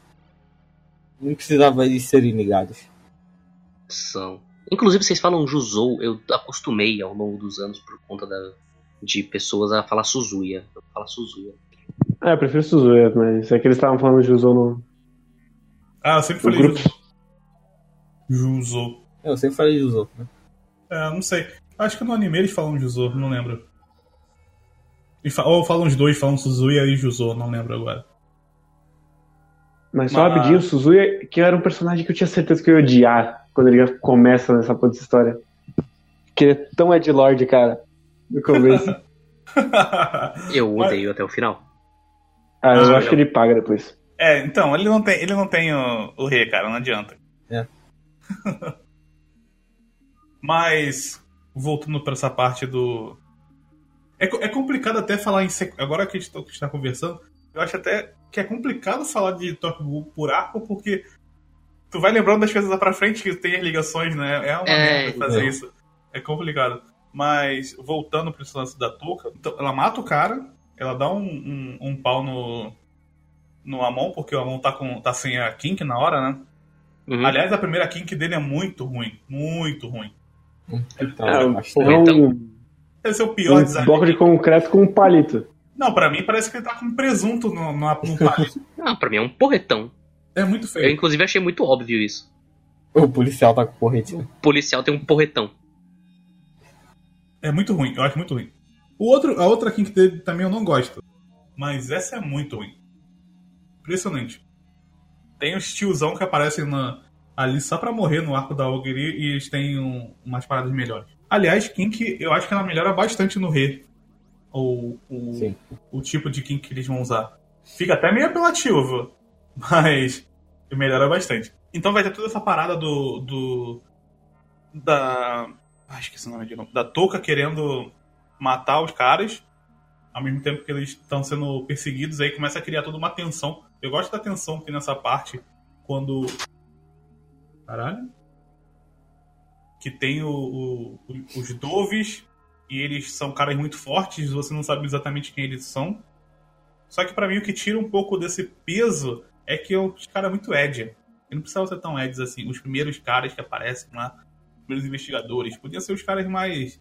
realmente mais detetive, detetives mesmo, pra criar aquela situação de, de caça de gato e rato. Acho que ia ser mais interessante. Mas. Acaba que eles acabam jogando mais por esse lado, né? Ser o Edzão atrás da, da galera. Em paralelo, tem uma coisa que, se eu não me engano, você comentou que gostava, Hit. é, Eu não gosto. Que é a cena do Kaneki ganhando a máscara dele. Eu acho bem óbvio o simbolismo dele tá com o olho ghoul dele pra fora. E o Ishida, ele ainda verbaliza isso no Ultra. O, o Kaneki fala, ah, você deixou o olho errado. Ele falou, não, eu deixei esse mesmo porque você precisa aceitar esse seu lado ghoul. Eu acho pouco óbvio essa cena. Então, eu gosto exatamente da obviedade da cena. Porque. É óbvio, mas não é vazio. Eu, eu, eu tendo a ficar bolado quando o bagulho ele é. Só é, estética. é não, não é nem pela estética, é o, o texto mesmo. Ele tá jogado ali porque ele. Ele até tem esse negócio de. Ele é jogado ali porque ele precisa estar ali, mas mais uma vez, quando você pensa na consequência e tudo que tá acontecendo na história, faz sentido o que tá acontecendo. Eu, eu gosto desse, desse momento. Porque até aquele momento o Kaneki ele não tava olhando. Ele tava sempre escondendo a parte dele que era Ghoul. E aí naquele momento o cara fala pra ele, cara, pra você usar o que você ganhou agora, você tem que enxergar com, com- de, outros, de outros olhos essa parada. Então, eu gosto. Eu acho, eu- mas eu concordo que é bem, bem boba a parada, mas eu gosto de, de qualquer forma. Enfim, a gente tem, tem essa parte então, e tem- vai ter a. A Hinami fica lá na merda, né? Porque tinha matado a mãe dela. Uhum. E eu acho meio estranho o lance da Hinami, porque ela parece que tem muita importância e parece que não tem nenhuma importância nesse arco. Em alguns momentos ela parece muito importante, ele gosta muito dela. Ela some no meio do arco, porque ela não é mais importante. E ela aparece no final pra fazer merda pra ter a luta final. É muito esquisito que ela é tipo uma criança de 8 anos e todo mundo deixa ela na merda lá depois de perder a mãe sozinha no quarto escuro. É, isso é muito esquisito mesmo, cara. Eu sei que você é o Gul e tal, mas. Vai ficar lendo livro de terror. Ah, sim. É, eu, eu, eu também acho esquisito. E ela foge, tá? Eu não sei, eu acho que ela é muito ferramenta nesse momento da história. Ela não é exatamente um personagem, a Rina, nesse. Ela tá ali pro Kaneki gostar dela, pra depois dar merda e ter uma luta e acabar com, com os carinhos. Não é exatamente Dito isso, eu, eu pelo menos gosto que não é o Kaneki que mata o Mado. Ah, isso é ótimo. Porque ele é muito fraco, ele não sabe nem lutar direito ainda. Sim. E, e é legal também porque ele faz a rima dele junto com o. com o. Bom? Amon é mais forte por causa disso, porque os dois são fracos e o Amon se acha forte ali. Que treina pra caralho, passou por vários treinamentos, pá. Mas se ele no primeiro gol um pouquinho mais forte, ele já viu que ele se fudeu. E eu acho isso legal. Porque o Kaneki poderia ter matado ele muito rápido ali, se ele quisesse. Só pela força natural que ele tem como Gu. Então, eu gosto disso.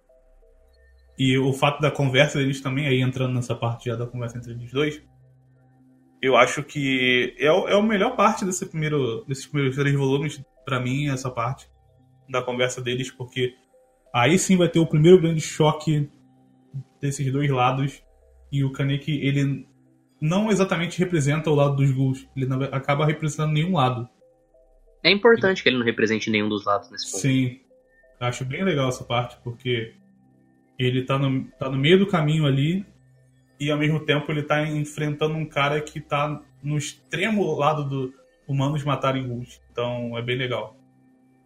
E ele não consegue. E o fato também dele não conseguir se controlar, a parte ghoul dele também é muito legal, que ele derrota só que ele fica com fome e fala, cara, vai embora, senão vai dar ruim pra tudo, vai virar almoço.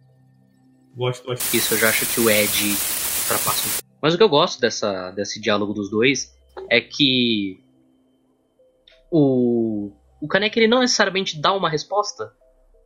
O Amon faz lá todo o questionamento dele, já ghouls eles matam pessoas, ghouls eles deixam crianças abandonadas, ghouls eles fazem muitas pessoas sofrerem e vocês acham que a existência de vocês é válida. E o Kaneki ele não dá tipo uma um discurso ou uma resposta certa. Ele fala: "Eu não sei, mas eu sei que eu tô vendo gente inocente morrendo à minha volta e eu não quero isso". E ele até fala que concorda com ele, né? Eu até concordo com você que talvez os não deveriam acontecer, não deveriam existir. Mas o fato é que eles existem. Sim, Eles não são todos ruins, então por que vocês estão matando eles mesmo, nem tudo sendo ruins? Isso é bem legal, sim. essa parte. Mas por que você, por que você acha tão Ed a parte dele mandando o Amon sair correndo? É mais a apresentação mesmo, o desenho dele chorando e ele falando sai, senão eu não vou conseguir me controlar com aqueles quadros que o Ishida adora fazer com a borda toda riscada. Ah, o Ishida adora Mas risco, cara. Ele adora risco, ele adora quadro preto. Balão de fala preto, aliás. O melhor é mais pra frente que ele só vai usar risco, ele não vai usar mais linhas normais. Não, de forma alguma. Nossa, no RE só risco, cara. Quando tem o Ah. Urie, quando tem o Urie, cara. Nossa, é só risco. Ele vira um risco. Não tem nem mais personagem desenhando.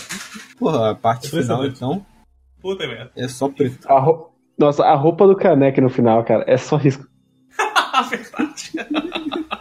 Eu nem entendia qual era o corpo do Kaneki, mas. É verdade. Enfim, voltando. Fala, Matheus. Não, aí a gente tem a. A Toca versus Mado, né? A coisa que eu mais odeio de longe nesse arco e no Mado relacionado a ele é o fato de ele ter a Kaguni da mãe e do pai dela. E ele vai usar as duas contra pra matar a menina. Nossa, é muito ruim. Nossa. Eu acho isso, nossa, velho, dá uma preguiça, me bateu uma preguiça. É muita vontade de ser chocante, só que. Ai, não, não. Ah, eu, eu gosto ainda menos de quando ele começa a ser decepado e ele continua Super Ed. Ah, isso é muito ruim. Sim. Porra, ele fica, parece que ele tá anestesiado. Porra, é cortado. É, a- muito ruim. Princi- Principalmente quando corta o, a perna dele. Aí vira, o- fica lá sem perna e continua falando, vou matar, eu quero, eu quero essa carne. Cara, você tá sangrando. Foi, foi quase o, o, o maluco do Lost Canvas perdendo o braço e dando golpe com jorrando sangue. Sabe? Basicamente. É, é muito ruim. É, essa parte, ela. Se eu não gosto da obviedade da, da cena da máscara, nessa parte também tem uma, obvi- uma cena meio óbvia, até uma conclusão meio óbvia, mas que eu gosto bastante, que é a cena da Hinami, que é, esse arco ele é o Tokyo Ghoul em geral, mas esse arco começa a trabalhar isso, essa questão do ciclo de Ghoul mata humano, humano mata Ghoul, e aí os dois vão alimentando esse ódio, e a Hinami ela chega uma hora no arco que ela só fala, tipo, eu não quero que ninguém morra, eu não quero que vocês se matem, eu não tô me sentindo com muita raiva, eu só tô muito triste que eu nunca mais vou ver minha mãe e meu pai. Ah, esse é realmente um bom momento. Eu gosto desse, esse ta- talvez seja o melhor momento do arco pra mim. E eu gosto que é depois de ela já ter arrancado o braço e a perna do Mado. E ela fala pra. Aí a Toca manda ela matar. E ela fala assim: Não, esse é o máximo que eu consigo fazer. Sim, Eu não, não consigo passar dessa linha. Tipo, porque ele tava ali, podia alguém chegar lá e salvar ele. Mas ele não consegue. Ela não consegue passar. Tipo. Se ela passasse, talvez ela se sentiria igual ao cara que matou os pais dela. sim. Então é bem, bem legal essa parte. Mas ó, não, não se exime de. Ó, se você quiser me matar, vou ter que te dar uma parada aí. É, isso é legal também. Mesmo sendo uma criança fazendo isso. E depois o Mado morre e eu acho maravilhoso. Porque eu- os arcos de Tokuguri são re- relativamente curtos, né? É um mangá com não muitos volumes, 14 volumes não é muita coisa, mas que tem muitos arcos. Assim, Cada arco dura de dois, no máximo volumes, três. né? É. E esse arco é um arco que ele apresenta muita coisa. Você conhece vários personagens novos. Não vários, mas alguns personagens novos. Que no final das contas quem fica é só o Mado, o Amon, né? O Mado vai pro é saco. engraçado pensar até em contraste de novo com Tatano Yushi, que também tem um monte de arco, e ele não Uhum. apresenta nada em nenhum deles. Sim, é verdade. Mas aí Tatooine não dá pra chamar nem de arco, né? É, Porque é A como, se, Light Novel chama de arco. Vou fazer o quê? é como se fosse uma saga, né? É tipo aqueles pequenos arquinhos que tinha One Piece que no final eles chamam de saga, né? Que sim, que vai amontoando É, um monte de vai amontoando e aí acho que Tatooine funciona mais desse jeito. Porque senão tem, já teve 30 arcos em 10 episódios. Em Tatooine Mas voltando pra Tokyo Ghoul, quando eles fecham esse arco do- dos Doves, o que é aí que você pensa assim, caraca, agora que o bagulho vai ficar vai ficar tenso, né? E aí ele entra no arco do gourmet e eu acho o arco do gourmet uma grande barriga. Cara, é uma tangente bizarra. Que é tipo, o, o tempo inteiro tá avisando, ó, se matar, se matar os pombos, vai lotar aqui de pombo, Sim. arco do gourmet. Eu acho muito mal posicionado. Talvez o arco do gourmet fosse melhor se ele fosse antes do arco dos Doves. É que eu sinto que ele, ele precisava jogar todas as peças do tabuleiro na mesa, e pra isso ele precisava botar os pombos logo. Aham. Senão ia ficar meio esquisito se ele colocasse só depois do arco do gourmet. Ah, e, by the way, tem uma polícia especial contra a Gu. É, o- e também ia ser meio problemático você posicionar o arco do gourmet logo depois do arco do Nishiki, porque aí são dois arcos onde você tá mostrando os ghouls como É, eu ia falar isso. Como, os- como os merda, né? Uhum. Eu gosto, acho que em, em dois aspectos eu gosto do, do arco do gourmet, porque ele é exatamente um arco depois que o Kanek tá falando assim, porra, esses Gus são maneiros. Esse maluco aí, sei que tem uns otários aí, mas esses caras são maneiros. E aí vem, bum, se fode de novo. Ele não é pedófilo. Ele não é pedófilo, ele só é. Não, sei. O Kanek, o Kanek não é menor de idade. Não É, sei. Você Ele entendeu? é, Não. ele é só um... Um tarado não é um pedófilo. É. É coisa. Taradão. É um taradão. Então, eu gosto desse, desse sentido que o, a gente conhece um pouco da personalidade do Kanek mas a gente não conhece muito. Mas depois que ele se fode pela segunda vez, tu fala assim, porra, esse maluco é realmente um otário. E. Ele nasceu pra se fuder. Aí a gente tem É. outro arco que ele vai se fuder mais. É, essa é, a essa é a única coisa que adiciona ao personagem do Kaneki nesse arco, que é essa coisa dele falar, eu confio muito fácil nas pessoas. Depois ele vai confiar de novo, mas whatever. Sim, mas quando você pensa na transformação que ele tem no, no- lá no 7, no volume 7, faz sentido, né? Faz. Por que, que ele é esse tipo de cara que, mesmo que as pessoas estão zoando com ele, mesmo vale. Porque esse arco do gourmet são várias coisas, né? Primeiro, Ele serve- vários personagens fazendo ele de otário. isso. Não só o Sim. gourmet. Porque ele. Ele. A galera fala pra ele, ó, esse gourmet aí, cara, não anda com esse maluco não, mano. Pô, o maluco só faz merda. Aí É, vem ele- os outros, ele entra lá, vai lá esquece. descobrir, descobrir lá onde é o restaurante. É, aí ele vai lá, vai lá no lugar, conversa com a mina que ele nunca tinha visto. Aí a mina é maneira com ele e já, porra, já é minha best friend. Só que ele usa ele. É, e, e- isso que o Yomo tava avisando. Talvez eu não devesse te levar aqui, hein? É. Mas eu vou te levar mesmo assim. Foda-se. Pô, o, o Yomo é, o, é a personificação do foda-se, né? Quer fazer, foda-se, vai lá. É. Quer entrar nesse lugar aí? Tô te olhando, mas foda-se, entra nesse lugar. É Tanto que ele tava olhando o Kaneki lá dentro do restaurante, mas ele tá. Quer fazer, parceiro? Eu só tô É, ele tá olhando só. pra em todo lugar, cara. Só tô, só tô reportando só. Só não vou te deixar morrer, mas se você É. estiver bem perto aí, não é problema meu. E mesmo assim, no restaurante ele se virou sozinho, né? Senão tava fodido. Sim, inclusive, ótimos momentos no restaurante. Eu, eu amo toda, todo o edness do, do restaurante. O restaurante me lembrou muito aquele filme do. Ai, cara, aquele filme do maluco do Missão Impossível. Como é que é o nome do ator? Eu sempre Tom Cruise? Tom Cruise, que ele tá. Aquele filme que ele vai no lugar que é uma casa que o pessoal tá, tá fudendo lá. Que é a casa tipo um ideia. gigante. De olhos bem fechados. Isso, de olhos bem fechados. Lembra um muito- pouco. Me lembra muito isso, porque a galera de máscara, que tá no lugar, que tá tudo muito louco, assim. Me lembra essa. Me lembra, me lembra sempre esse filme quando eu vejo. Mas uma coisa que é meio esquisita Hum. é ter um palhaço dentro do, do restaurante. Porque. Spoiler de Tokyo Ghoul A menina é um palhaço também. Então por que, que ela precisava da informação se ela já tem informação? Ah, é que ele não pensou nisso. Talvez. Ah, não, se bem que é o Ishida, né? Ele deve ter pensado tudo. Sei lá, ele só esqueceu, talvez. Cara, agora eu não sei se eu consigo ligar, esses pontos, mas.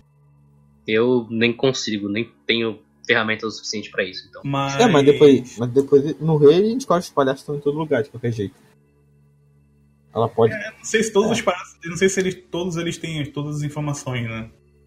Então não sei, porque quem tá lá é o Nico e a mina que eu esqueci o nome dela, dela Yotori, sei lá. Não sei como é que é o nome da menina. Quem... Itori. Itori, né? Isso. Mas enfim, essa parte realmente do. Quando o aparece o gourmet, as cara que o pessoal fala pra ele, porra, não, não anda com esse maluco não. Eu acho que o, o, Ishida, tá- o Ishida meio que faz a mesma coisa que foi com a, com a Risa, né?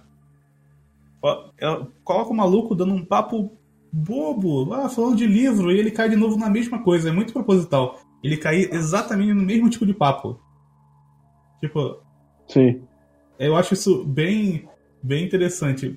Que tu sabe assim, o, o Ishida meio tá te falando assim, ele vai cair no mesmo papo, porque ele não aprendeu. Ele é um maluco que é um otário. Ele é um otário. Ele é um otário. Ele é tão otário que ele, o- ele tá conversando com Tsukiyama, né, o nome do cara. E o, É. aí ele pergunta, ah, o que, que você falava com a Rise? E o Tsukiyama, ele tem um ataque de ira muito ferrado. Não, porque ela comia qualquer coisa, ela só pensava em encher a barriga, vá tomar no cu, porca do caralho. Sim. E ele fica lá, caralho, meu, Cara, Eu você já- não tá meio puto, não? meio foda isso, hein? Nessa é hora que você ia dar uns dois passos pra trás e falar assim, talvez esse maluco não seja muito maneiro não. Né? Porra. É. Mas ele não... E ele sabia que ele era o. E ele sabia que ia dar Ah, merda. mas até aí o cara que é Gu agora. Foda-se se o cara Não, come ele- humano. Quando ele, quando o gourmet chama ele pra ir no lugar, lá no restaurante, ele fala assim, porra, eu tô indo aqui, mas eu sei que vai dar merda. Então, tipo, ele tá ali consciente que vai dar merda. Ele não tem nem mais a desculpa da primeira vez que ele tava com a mina gata, do... que, porra, Porque no caso ele queria ir pro restaurante também. Sim, porque a Itori mandou. A Itori falou Sim, pra ele. que, que ele recebeu a ideia errada da, da mina. Sim, mas, mas meio que ele, ele tá meio que consciente que quando ele tá indo pra lá, ele tá, porra, talvez vai dar merda, mas aí eu quero ser legal com aquela mina lá que eu conheci tem dois dias, ela me deu um sangue lá, foi da hora. Ela, vai me contar da Rise. Que inclusive começa o, o subplot da Rise. Que é um bagulho É. que eu não gosto. Eu vou dizer que eu não gosto. Eu, Eu gosto porque eu gosto porque ela era a personagem que tava movimentando tudo, né? Ela tava fazendo merda em todos os lugares. Eu não gosto. eu gosto da- dela fazendo merda. Eu não gosto. É que eu não. Não, não é agora. É só depois que a gente descobre o, o true, verdadeiro passado dela. Ah, é só no re.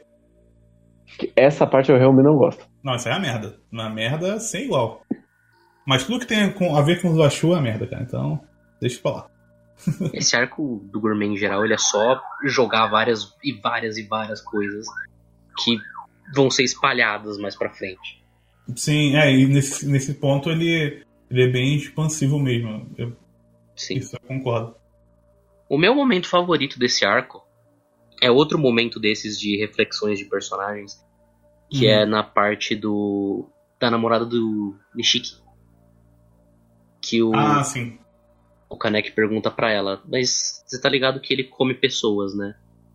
E ela fala, tipo, ó, eu quero acreditar que eu consigo fingir que eu não sei o que acontece.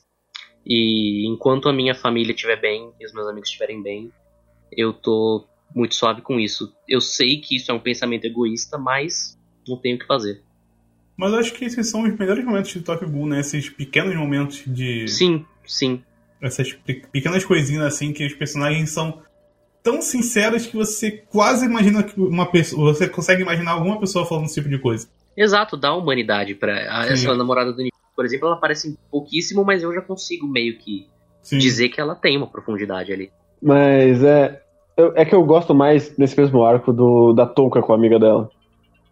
Porque eu gosto mais da Touka. Ah, sim. Dela comendo a comida mesmo assim.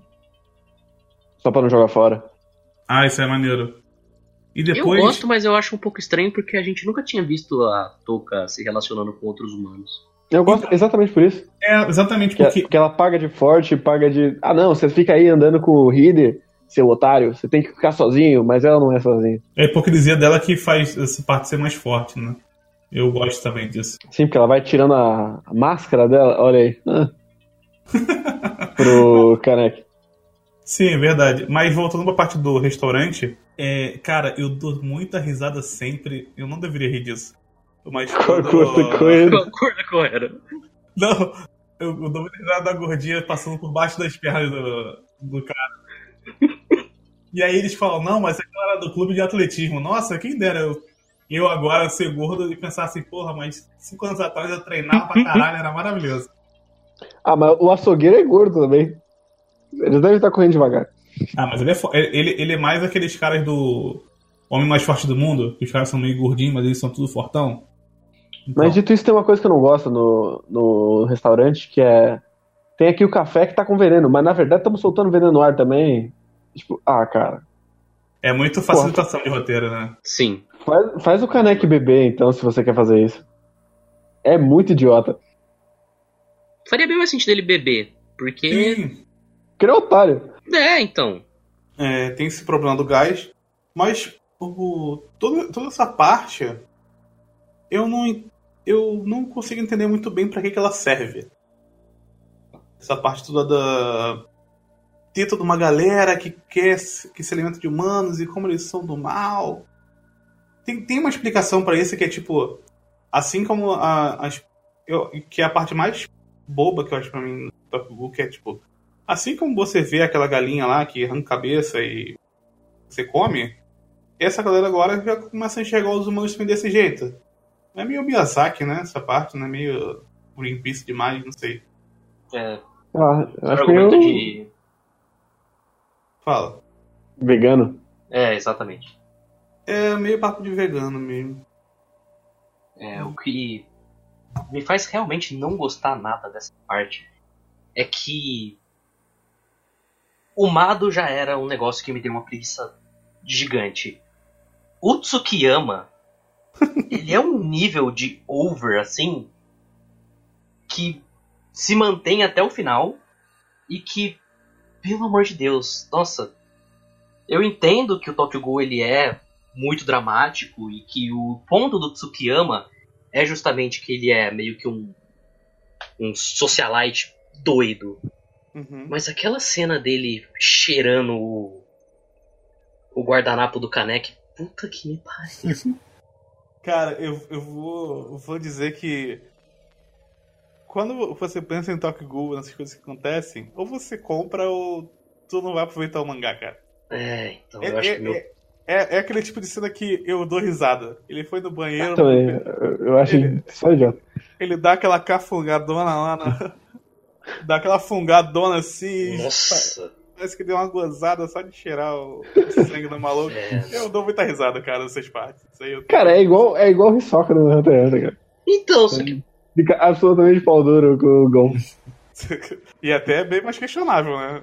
É, do É, Hisoka é mais questionável. Porque o Tsukiyama é o Hisoka aguado, né? É. É, de certa forma, é. De certa forma, sim. Mas é, eu não compro. Eu não compro o Tsukiyama não me desce. de- Eu, não, eu odeio esse negócio dele ficar falando palavras em francês aleatórias. Cara, mas. Depois disso que tem lançado na igreja. E eu gosto. Eu gosto que o lugar seja uma igreja. Porque faz sentido dentro do que ele quer falar. Porque o. O Tokyo Ghoul, ao mesmo tempo que ele é um, que ele é um mangá muito. Referencia, referencia muitas coisas, ele tem muito simbolismo. O, o core dele não é uma parada muito complicada de se entender o que ele tá querendo dizer com o mangá. Que ele tem essa parada mais subversiva mesmo. Então colocar uma cena onde ele tá levando esses caras pra lá pra ter basicamente uma suruba dentro de uma igreja, eu acho isso muito bom, cara. Eu acho muito, muito legal. Porque basicamente o que ele quer fazer? Ele quer fazer uma grande suruba. Só que ele quer. Ele quer devorar o caneco enquanto o caneco devora a mina. Melhor frase do mangá. É, Ele Não, quer um a- trenzinho da alegria. sim. E é a, a, a quinta série, nessas horas, nossa, vai. vai pra níveis inimagináveis, né? Porque as frases. Aí que aparece tem- o gado do Nishiki que não, não foi chamado pra festa. É, Isso. porra, né? Que... Quase o corno, né? Foi quase o corno. O problema é que o, o, o, o- ia virar corno barra, barra viúvo, né? Porque não, não ali o que ia rolar. É. Então. Mas eu gosto do fato de ser numa igreja, assim, um lugar basicamente de pureza, e ele quer chegar ali e. Dentro daquele Fuder. lugar, ele quer botar pra foder, literalmente. Gosto disso. Não gosto da a luta. É, Tokyo não gosto de nenhuma luta. Tirando a luta mais conhecida do mangá. E o final também. Mas no geral não gosto muito de luta de Tokyo Como o Matheus já falou aqui, ele meio que quebra o, o estilo do. do. Do mangá. É. O mangá tá numa vibe completamente diferente, aí quando muda pra luta, É. é aquelas coisas todas. todas é, Eu vou dizer que eu gosto da parte do Nishiki puxando o Gourmet pelo, pelo, pela gravata, que é muito um. O, o bra... Só aparece o braço dele, parece que é a cena de zumbi do Romero saindo da cova, só puxando assim e, e segurando ele. Eu gosto disso. Mas no geral, eu acho esse arco bem fraco. Não, não me agrada. É o arco mais fraco pra mim do mangá. É, o arco mais Tranquilamente. sem dúvida, sem dúvida. Então, até porque daí pra frente o mangá ele dá uma, uma, uma guinada, né? Dá uma melhorada boa. E ele meio que ele traz novas informações, mas não são aquelas informações assim que são determinantes para a história do em si. Se não tivesse, talvez ele poderia com alguns poucos pontos dentro dos outros arcos já resolver aquilo sem o gourmet. É lore, né?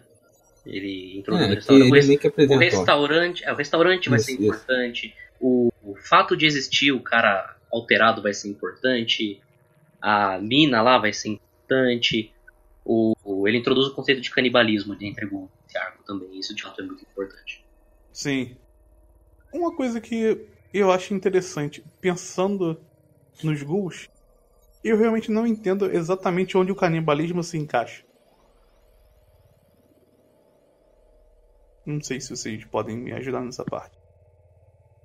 Acho que é só pra dar o Kaneki de espiroca lá na frente depois. Não, mas Hum, pensando tá, em, em significado, né? Sim, sim. Não, então acho que. Eu não sei Não. Eu exatamente. também eu não cheguei a essa conclusão. E o, o que é mais estranho. Não, eu deixo pra comentar isso na parte do Jason. Ah, sim. É, a gente pode entrar nisso mais, mais pra frente. Uhum.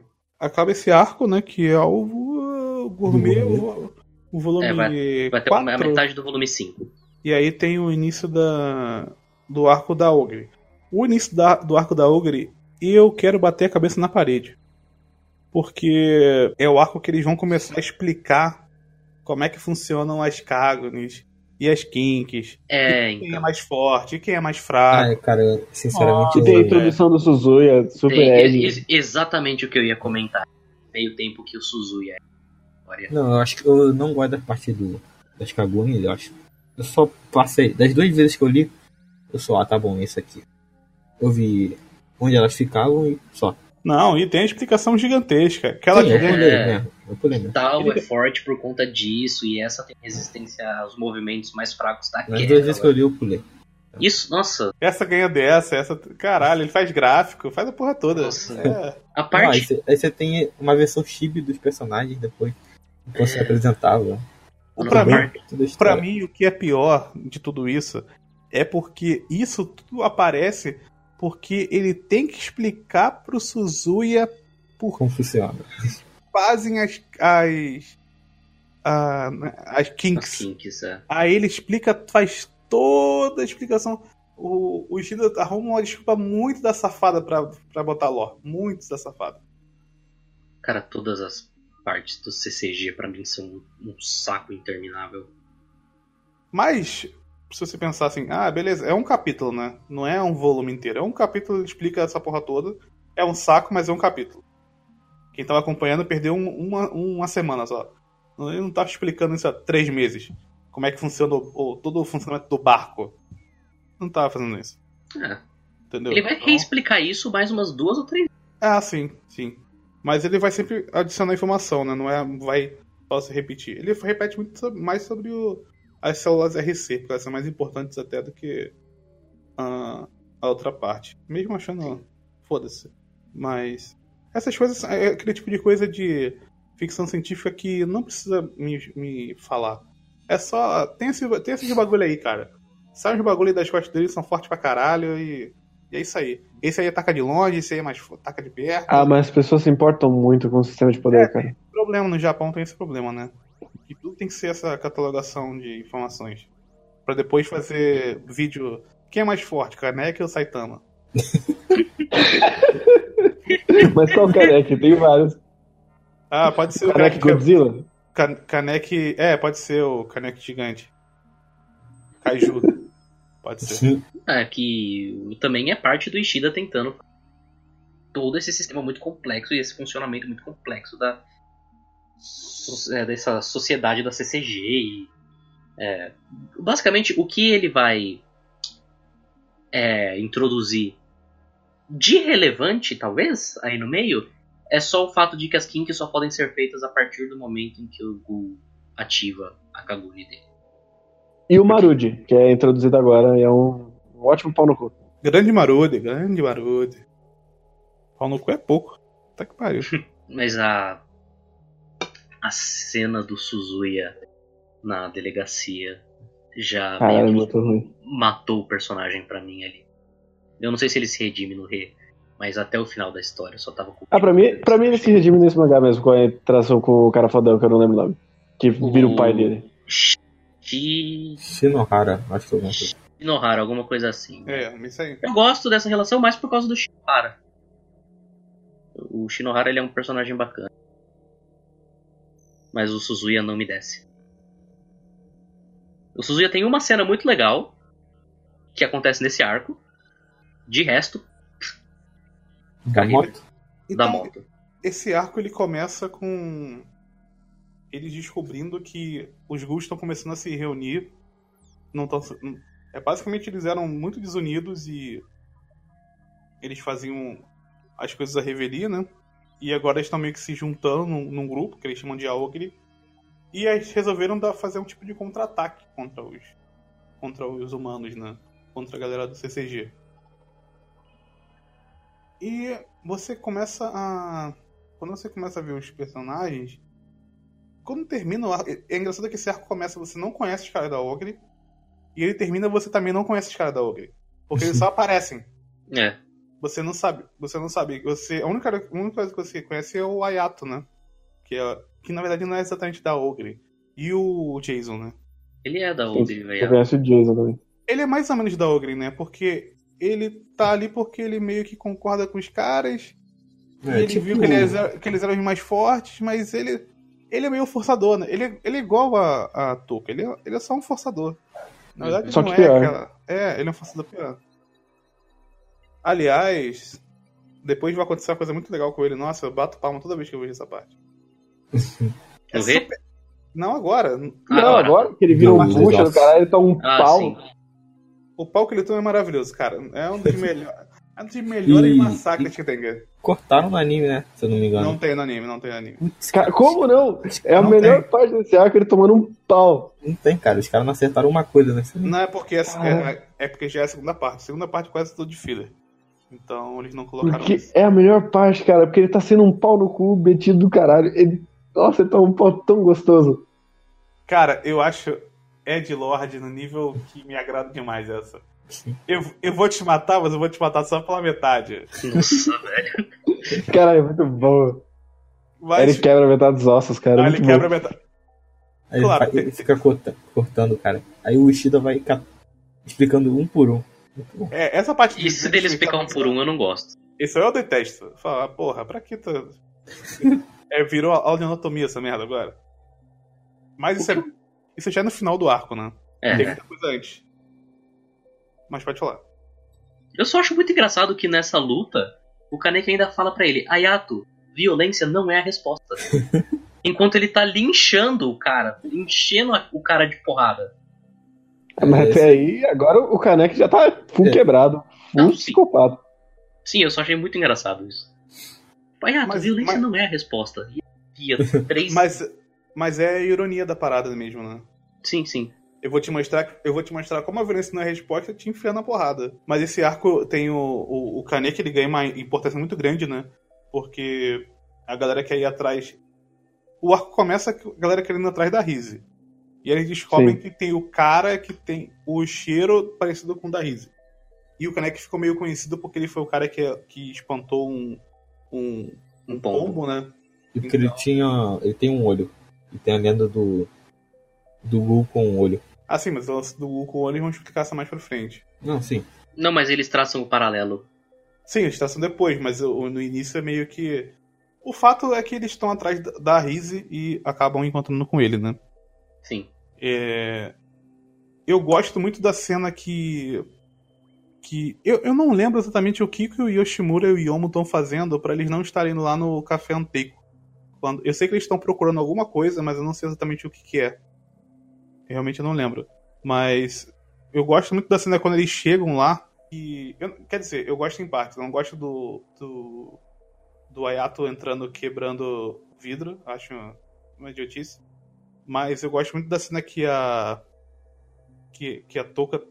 Quer dizer, tem que voltar um pouco atrás ainda, né? Porque primeiro Tem. chega o Banjo lá. Chega o Banjo. Eu gosto Que muito que o, o Banjo ele chega meio que uma marra e você pensa, putz, vai dar merda agora. ó, Ele tem, cara. uma, ele tem uma cara de. É, ele tem de personagem de delinquente. É, delinquente dos anos 90, assim, ele chega todo, e todo grandão. Eu gosto muito dessa, dessa ironia dele ser o cara grandão e, e ele ser o Bucha. Ele é muito fraco, puta que pariu. Sim. Muito fraco. Inclusive, o próprio nome dele é um trocadilho, né? Porque Bancho é líder de gangue em japonês. Ah, sim. Isso eu realmente não sabia. E um Ah, é. outro Hum. simbolismo meio óbvio também, acho que é o do passarinho. Uhum. Eu acho, sei lá, o passarinho ele tá na gaiola e ele- depois eles até falam, ele, você não pode soltar ele no mundo porque ele foi criado dentro daquele Uhum. ambiente forçado pelas pessoas. Ah, mas ele, ele tem essa parada com o pássaro desde o começo, com o ovo Sim. sendo ele virar engu, logo no Sim, sim. primeiro, segundo capítulo. E ele fecha isso no final do Rei também. Sim. Só que é, ele não tá falando exatamente de ser preso de liberdade, né? Não é aquela liberdade no sentido mais amplo da palavra. É uma coisa um pouco menos filme de romance. É uma parada que tem um, um peso um pouco diferente. Mas eu realmente acho que. Eu acho mais bobo pela rima que ela vai ter depois no flashback da. Da. Da Toca com Ayato. Que Sim. isso meio que combina uma coisa com a outra, né? Eu acho mais bobo quando você pensa, ah, tá, por isso que teve essa passarinho agora, né? Porque lá no passado teve também. Isso eu realmente não gosto. Mas esse pássaro, assim, por si, ele tendo essa ideia junto com a, com a Hinami, que na a ideia era ter, tá junto da Hinami, né? No Hum. início. Aí eu até achava legal, mas quando você pensa no, no todo que o, do que o Ishida tá querendo dizer com esse passarinho, aí é, é. é, Não é tão legal assim. Realmente eu não gosto muito. Mas quando eles chegam lá, tá, o, o, tem esse lance do Banju, dele ser. O, eu acho engraçado que ele é o líder porque ele é o cara que mais se importa com os outros. Ele não é exatamente o líder porque ele é o mais forte. E todo esse arco da Ogre é pra dizer que você, sendo mais forte, você tem o direito adquirido pela força de fazer o que você quiser. E o Banjo tá sempre sendo esse, essa, esse cara que tá correndo por fora disso. Ele tenta ajudar todo mundo, mesmo ele sendo mais, mesmo ele sendo mais fraco.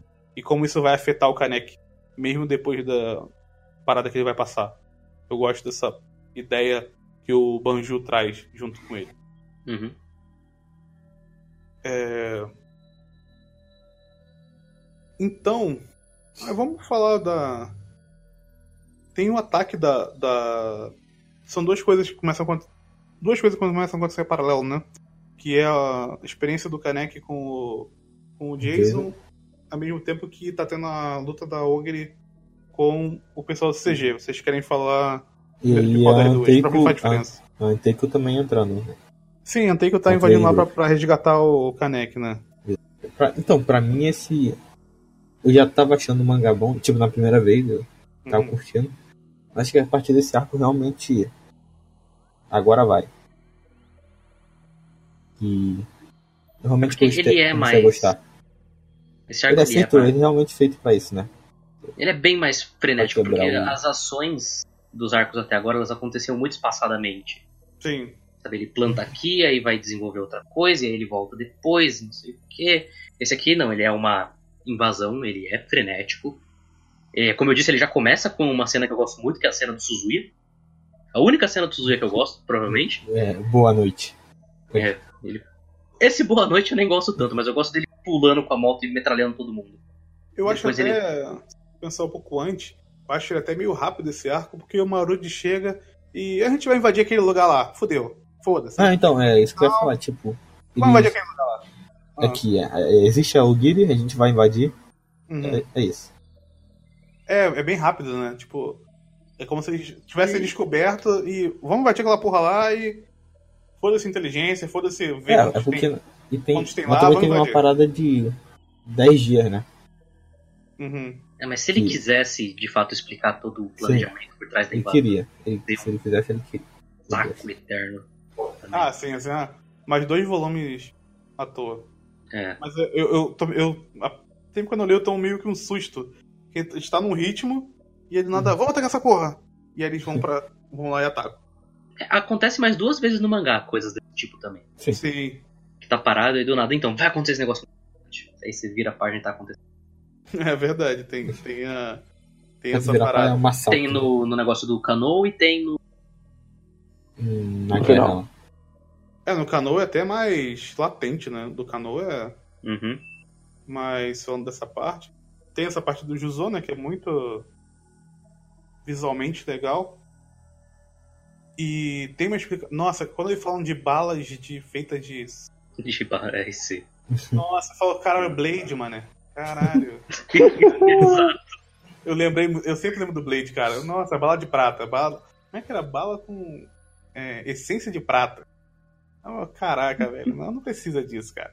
Ah, você podia lembrar de Anjos da Noite, veja só. Você tá na vantagem. Nossa. É, caralho, antes da noite não dá, cara. Nossa. Nossa, é muito ruim. Ai, cara. Puta que pariu. Ai, ai. É...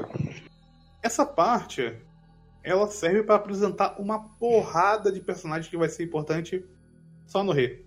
Aqueles não tem assim. É, o Nak, o Nak então, lá pra Cara. frente. Quem? O Nak. Nossa, é. Pra... Nossa, cara, é muito personagem que você fala assim. Tá, beleza, são os caras. E fala da Foda. patente de cada um. Mostra aquela foto com aquele desenho com o maior, né? Com o nome dos caras. Uhum. Aí tu fica assim, porra, esses caras vão ser os foda. Não, eles só vão aparecer no rei. Eles vão aparecer aqui e depois você só vai ver eles lá no rei. Eles só vão se importantes. Isso é a coisa que mais me incomoda no Ishida. É essa necessidade de inflar a porra do, do, enre- do enredo, não, do, do contingente de personagem dele e dar importância pra todos eles e esperar que eu lembre de todos eles. Com Sim. nome e patente. Sabe, é, o bagulho da patente piora muito no Rei. É um catálogo fodido. Cara, e eu não, cara, o lance da, da patente me incomoda muito. Porque é classe é, 3, 2, 1. Até aí, beleza. Mas aí vem classe especial.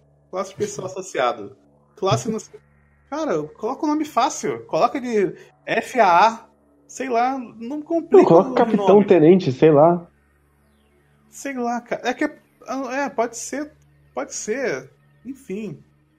Só não, não muda a, a categoria assim de um pro outro. Eu não sei qual que é mais importante quando você faz isso. Eu fico confuso, eu não, quero ler o, o- o mangá com um caderninho do lado. do- Ah, tá, essa classe aqui é isso. Eu sei que tem gente que gosta de fazer isso. Mas. Não é legal, cara. Não me importa. Porque quando tem a periculosidade dos ghouls, é super fácil de entender. Tem o A, tem o S, o SS e o SSS. Beleza, ok, já entendi. É o bagulho do. que ele apresenta vários personagens e eles não vão ser importantes agora. Poucos deles vão ser importantes. Só aquele que tem um nome esquisito, o, o tiozinho gordinho do que usa arata junto com, com o outro. É o Iwao, eu acho. É Iwao, alguma coisa assim, o nome dele é Iwao e o Shinohara, né? isso. Eles são importantes agora, porque eles têm até um histórico com, com esses caras. Mas O os Arima. outros caras. É. E o, e o Arima também. E o Arima nem é tão importante assim também, de de passagem. O Só Arima no- nesse mangá, o Arima nesse mangá. O, o- eu gosto do Arima porque ele é uma tipo uma lenda, sabe? Todo Sim. mundo fala sobre ele e você fica com uma expectativa fodida do Arima. Mas você não vê o cara, praticamente, na história. Ah, então, quando tu vê 5 segundos e acabou. Tu, tu vê ele o quê? No volume 14, nos 45 segundos do tempo? Sim. É, que aí depois ele toma um protagonismo. Ele é a, ele é a capa do volume 13. Ele não aparece no Isso. volume 13. Aliás, é, o é a capa mais feia, né? Que é aquela capa branca, né? É. Horrível aquela capa. Horrível. Ah, não, Eu dá, acho- não dá pra acertar todas, né? Eu acho a capa mais feia a do Suzui, ainda nem porque eu não gosto do personagem. Acho aquela mais Ah, e, e nem é a Essa capa. do Arima eu não gosto, não. A do Arima não é nem a capa, né? É a parte de trás. Não, é a capa. A capa dele. O. O maluco tatuado. Esse é o Nak. Ah, não, esse é o Uta, né? Não, a do Uta é o volume 12. Isso. É o Uta, e aí na parte Ah, de trás sim. é o Yomo. Ah, então confundi. É o Yomo, essa Yomo branco que eu acho horrível. Mas isso aí é contra capa mesmo. É a contracapa isso. Mas a Ah, capa do Uta é sensacional. Eu não tenho o volume 13 aqui, é verdade. É o que esgotou, né? O 13 e 14. 13 ou 14 esgotado. Que, Porra, deixe, que, eu, que, de- que eu fique bem claro aqui, o Guerreiro tem o volume 14 por causa de mim. É verdade. Eu, eu nunca vou entender como é que o mangá tem todos e não tem os dois últimos, cara. Cara, Assassination Classroom não tem os três últimos. É, a- o pessoal São que compra. eu não tenho. Deve, é, deve ser aquelas empresas, deve ser tipo cambista, né? Essas comics da vida, elas vão lá, compram tudo e depois vende por 70 reais. Não é possível, cara. Que somam só os últimos volumes da parada. Não dá pra É, mas a gente só achou, na verdade, eu e o Guerreiro só achamos o 13 e 14 porque tinha um estoque escondido da Panini, né? Ah, é verdade. Ah, não, o 3 eu comprei na época. Não, sim. Mas o 14, no caso. Eu comprei o 13 e 14 por causa desse estoque que surgiu do nada. Eu não sou legalmente obrigado a comentar.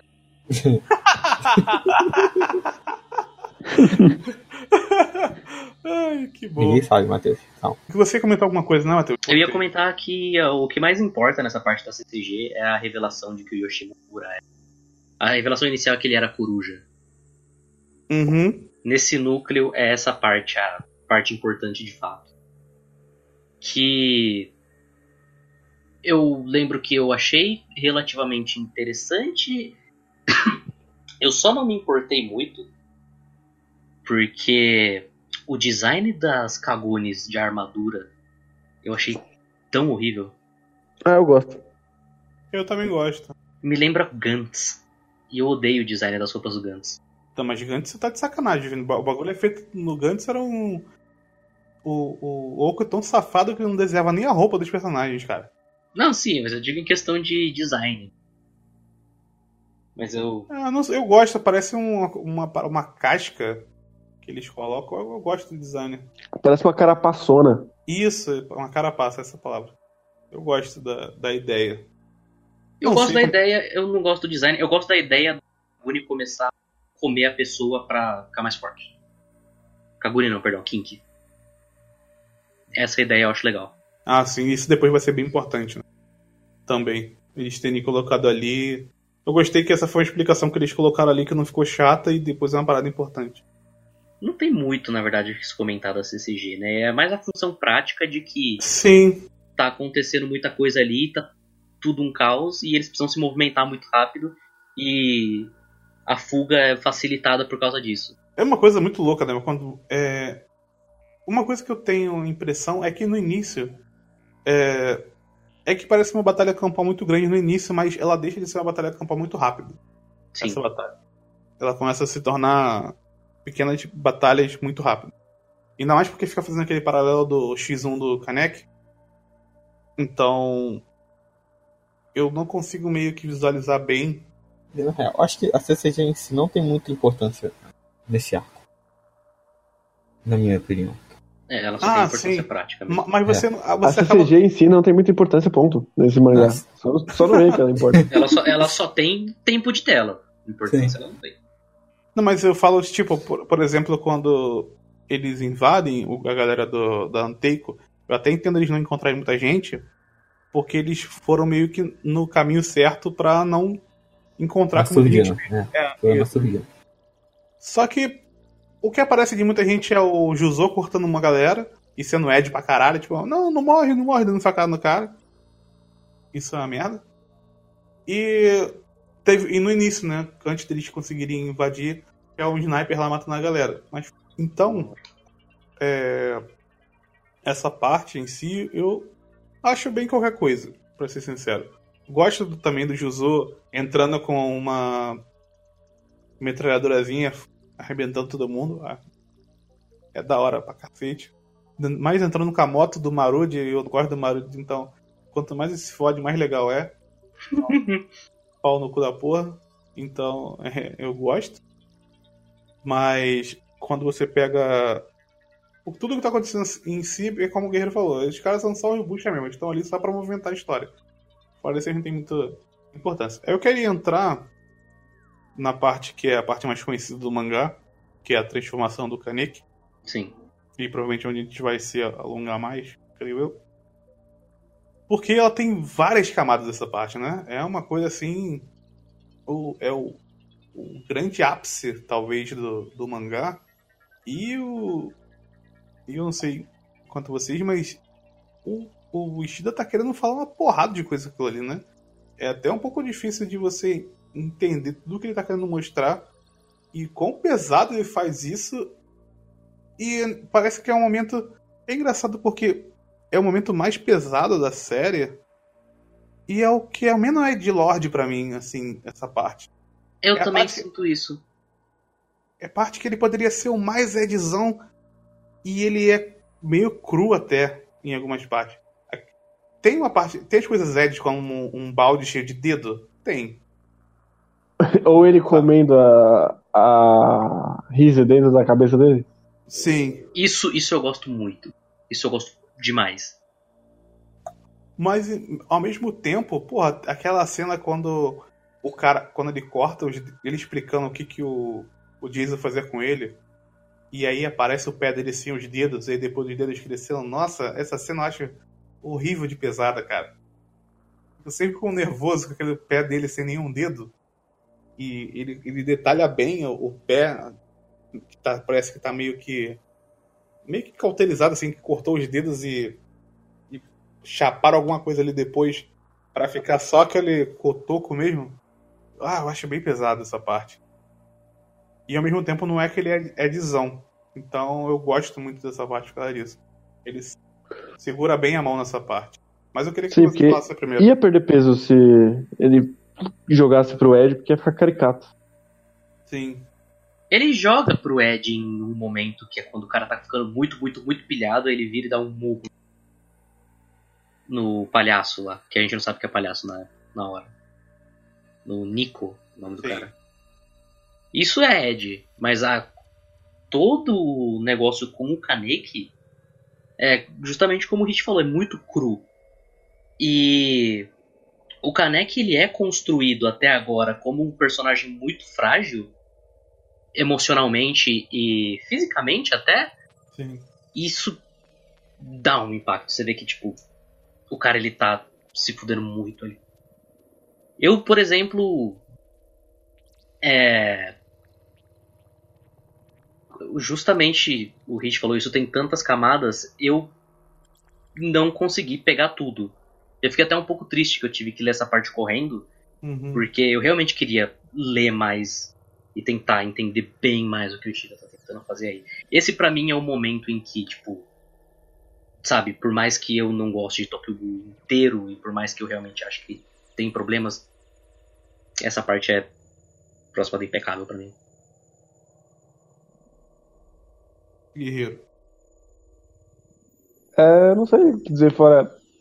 Cara, eu gosto muito também quando ele vai pro mundo na cabeça dele e você começa a ver por que, que ele é tão otário. E é por causa da mãe dele, e ele, você percebe que ele culpa a mãe dele ao mesmo tempo que ele sente falta da mãe dele, Nossa, é ele- muito bom. odeia a mãe dele por, por ela ter sido otária e ter escolhido o orgulho dela do que o próprio filho, e é muito pesado essa parte também. E ao mesmo Eu tempo ele se odeia por ele ser igual a mãe dele. Sim, isso que eu ia falar. É muito legal que é, ele colocou. Ele, ele enxerga o problema da mãe dele, ele enxerga nele, e ele se odeia e odeia ela por causa disso. Então vai, vai- é um vai e volta, né? Ele vai se projetando e, e, e ao mesmo tempo, cara, porra, tá- mas eu também faço isso. Que merda. Ele vai meio que perpetuando uma coisa que ele não queria e uma coisa que ele apaga, meio que apagou da mente dele, né? Ele criou uma persona pra mãe dele que na verdade ele não acreditava naquele persona, porque a mãe dele era maravilhosa, que que morreu porque queria ajudar todo mundo e ele amava, mas amava muito ele, mas no fundo ele não sentia isso realmente.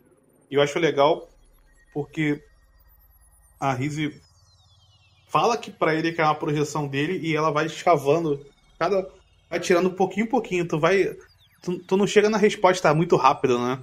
Não. Conforme, conforme as coisas vão sendo apresentadas, você vai vendo tudo que vai acontecendo. Parece que tá fazendo tipo, quase uma regressão, né? Com o Kaneki. Ele vai tendo que escavar tudo, tudo, tudo, tudo que ele tem. E aí, quando ele coloca tudo pra fora, ele explode. Que aí é, é como se ele tivesse, naquele momento, jogado toda a parte humana dele fora e se tornado realmente um Gu.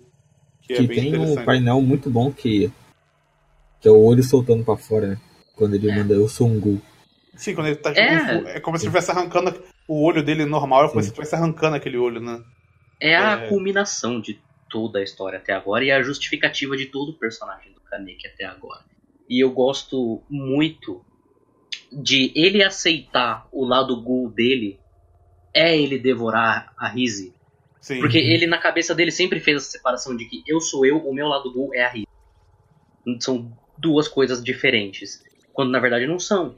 Porque é ele. Sim. O Yomo depois vai falar, o seu poder, ele é seu. Sabe? Ele tá no seu corpo e você que controla ele. Você não precisa atribuir isso a outra coisa só pra manter a sua humanidade. E ele devorar a Rizzy, eu acho muito bom. Como metáfora visual, assim Sim. ele canibalizar o lado Ghoul dele para que ele possa se tornar o Ghoul. Ao mesmo tempo que essa separação também mantinha a sanidade dele E a partir desse momento que ele fica completamente quebrado. Sim, ele fica completamente, completamente maluco. E é legal também, porque ao mesmo tempo que ele. Ele. ele é, isso é uma coisa que ele desperta esse lado do Gol, mas de forma nenhuma isso tá resolvendo os problemas dele. Tá, tá na verdade, criando mais problemas pra ele. Isso eu acho muito legal, porque. E também não tá tirando coisas que. Ele não deixa de ser o cara que se importa com as pessoas. Ele só tá levando a energia dele pro outro lado. Isso eu acho muito legal também. Eu gosto mesmo, eu gosto muito que depois que ele quebra e ele vira um maluco, ele não fica maluco 24/7, Sim. Sim. que é tipo, ah, eu sou muito maluco, agora eu vou matar todo mundo. Não. Ele entra nesse estado e sai. Ele tá consciente do que tá fazendo, apesar do. da- Apesar de ele estar quebrado. Ele jogou fora o lado otário dele. Sim. Agora ele é muito mais frio, só que não frio no sentido que todo mundo atribui frio. Sim. Ele E não conversa- é o Alfme. É, não é frio igual na Ulfme que não é. É, porque ele, porque ele acaba absorvendo um pedaço do. do Jason, Jason. literalmente e metaforicamente. Sim. Tanto é que ele fica com os estalinhos lá porque ele assume a persona do, do Jason quando ele precisa matar as pessoas. Aliás, o Jason e o Nikos eram um casal, né? Eles eram irmãos. Sim, Não, Não, ele não, um Ah, casal. o Nico. Ah, o Nico. É. O Nico é. eles eram um casal. Eu confundi com o Naki. Não, Ah, são, sim. era um casal. Eles eram um É, casal. o Naki a gente finge que não existe, né? A gente pode pular esse personagem. Eu Porque- gosto de uma cena do Naki. Eu gosto dessa. Do, do- eu comentei isso porque tem uma parte que o Nico, ele literalmente fala. Ele não fala literalmente que eles são um casal, mas literalmente ele fala que ele é meio que usado pelo. pelo Jason. Jason pra botar pra fora toda essa intensidade que ele tem na hora que ele fura a barriga dele, né? Sim. Ele sabe usa pra isso. E fica muito na cara que é um tipo de relacionamento homossexual que rola ali entre os dois. Sim. E eu acho isso muito interessante porque é difícil de. E porque eu gosto porque é, é falado com muita naturalidade, ao mesmo tempo que você viu algumas páginas an- a- antes o. O Jason chamando ele de- chamando o Nico de viado. Então, sim, é, eu não posso demonstrar isso, mas tem esse moco aqui. E assim, e assim não é aquela coisa forçadona, sabe? Não, não, a gente usaria aqui não é, não é aquela cena lacradora zona. É uma cena bem natural, assim, ele fala. Naturalidade incrível. Não, ele usa pra isso aqui mesmo. E eu fiquei pensando, nossa, mas. Isso é. Ainda Bizarro. mais né? tratando do Japão, né? Sim, exatamente. É, Tokyo também é um, um mangá que, que me surpreende quando trata de sexualidade, porque ele não é um Inui Asano, sabe? Ele não é uma coisa tão tão diretona. E mesmo assim o Asano eu ainda acho ele às vezes ele ainda é meio tangencial em alguns assuntos nesse sentido. Mas o Ishida, o Ishida ele vai diretão, sabe, nessas paradas. Ele tá um pouco se fudendo. Ele tem uma vivência bem diferente, talvez, do, do padrão que exista lá. Então, eu gosto dessas, desses momentos. Que ele meio que cutuca, tipo. Chama o cara de viado, mas. Tu é um machão, mas tem hora que tu vai atrás, né? Então, tu não é tão macho assim, não. Em Carlos Bolsonaro. Então. Para, sabe? Depois tu tira foto com os brothers sem camisa. É primo, pô. Mas eu acho interessante daquela narrativa do, dos excluídos que os gays são todos ghouls. Não tem gay na CCG. Sim, isso, isso. Então, entra, entra de novo naquele assunto da marginalidade, né? É bem. Sim. É bem legal essa, essa parada que ele faz. Porque ele poderia, ele poderia fazer personagens exatamente iguais e a única diferença dele ser a parte de, da da alimentação, mas não é isso. Fica bem claro desde o início que a parada não é essa, não é exatamente isso. Então, é bem legal. Tem um momento, inclusive, na... que vai ser mais pra frente, mas que é o Shinohara e o Suzuya conversando. E o Shinohara fala: é, eu acho que é uma mulher porque todas as vítimas foram, tipo, caras jovens e bonitos. Então eu acho que ela tava usando do, da sedução para matar eles. E o Suzuya fala, aí se for um ghoul gay? E o Shinohara, ah, nunca pensei nisso. Então, Ah, foi é um insight. É engraçado porque quando você volta pro. Voltando agora pro. Para a parte do. do Kaneki, ainda tem toda aquela parada do, que ele tá num lugar no- aquele xadrez, né? Preto e branco. E tem tudo um- uma parada. Cara, é, é muito esquisito, porque quando ele tá naquele. naquela viagem dele lá junto com a. com a Rizzy, é, é, um, é, um, é um clima muito esquisito. Não sei se vocês tiveram essa impressão também. Porque ele tá num lugar enorme, mas toda vez que foca neles ali, parece que ele tá num lugar. tá só no mundinho dele, sabe? Mesmo, ao mesmo tempo que ele tá num lugar muito espaçoso, ele tá naquele mundinho dele, então. Tem até algumas cenas que é meio que. Dando até uma folhada aqui, e até uma parada meio que. As bordas são, são mais escuras, mas elas vão fazendo tipo um tipo de um círculo. Então, é um sentimento. Eu tenho um sentimento muito esquisito com essa parte, cara. Porque ao mesmo tempo que eu acho ela genial, eu acho ela tão pesada que eu me, me sentia. Me sinto sempre meio mal lendo essa parte, sincero. Que é um, é um bagulho meio louco. Sei lá, não sei explicar muito bem o sentimento que eu tenho, assim. Não pensando na história, mas o sentimento que a parada me passa. Quanto eu leio essa parte, porque. Ah, tem uma cena aqui que eu tô vendo, dando uma folhada, que ele tá sentado, ele tá preso, né? E aí tem aquela parte xadrez, e atrás tem uma, uma parte branca, assim, como se estivesse ah, comendo aquela parte xadrez, assim, como se, como se o espaço dele fosse cada vez ficando menor, né? As- Como se a vida dele estivesse acabando ali. Então é bem. bem emblemático isso. Então, provavelmente o lado humano dele indo embora. É, não sei.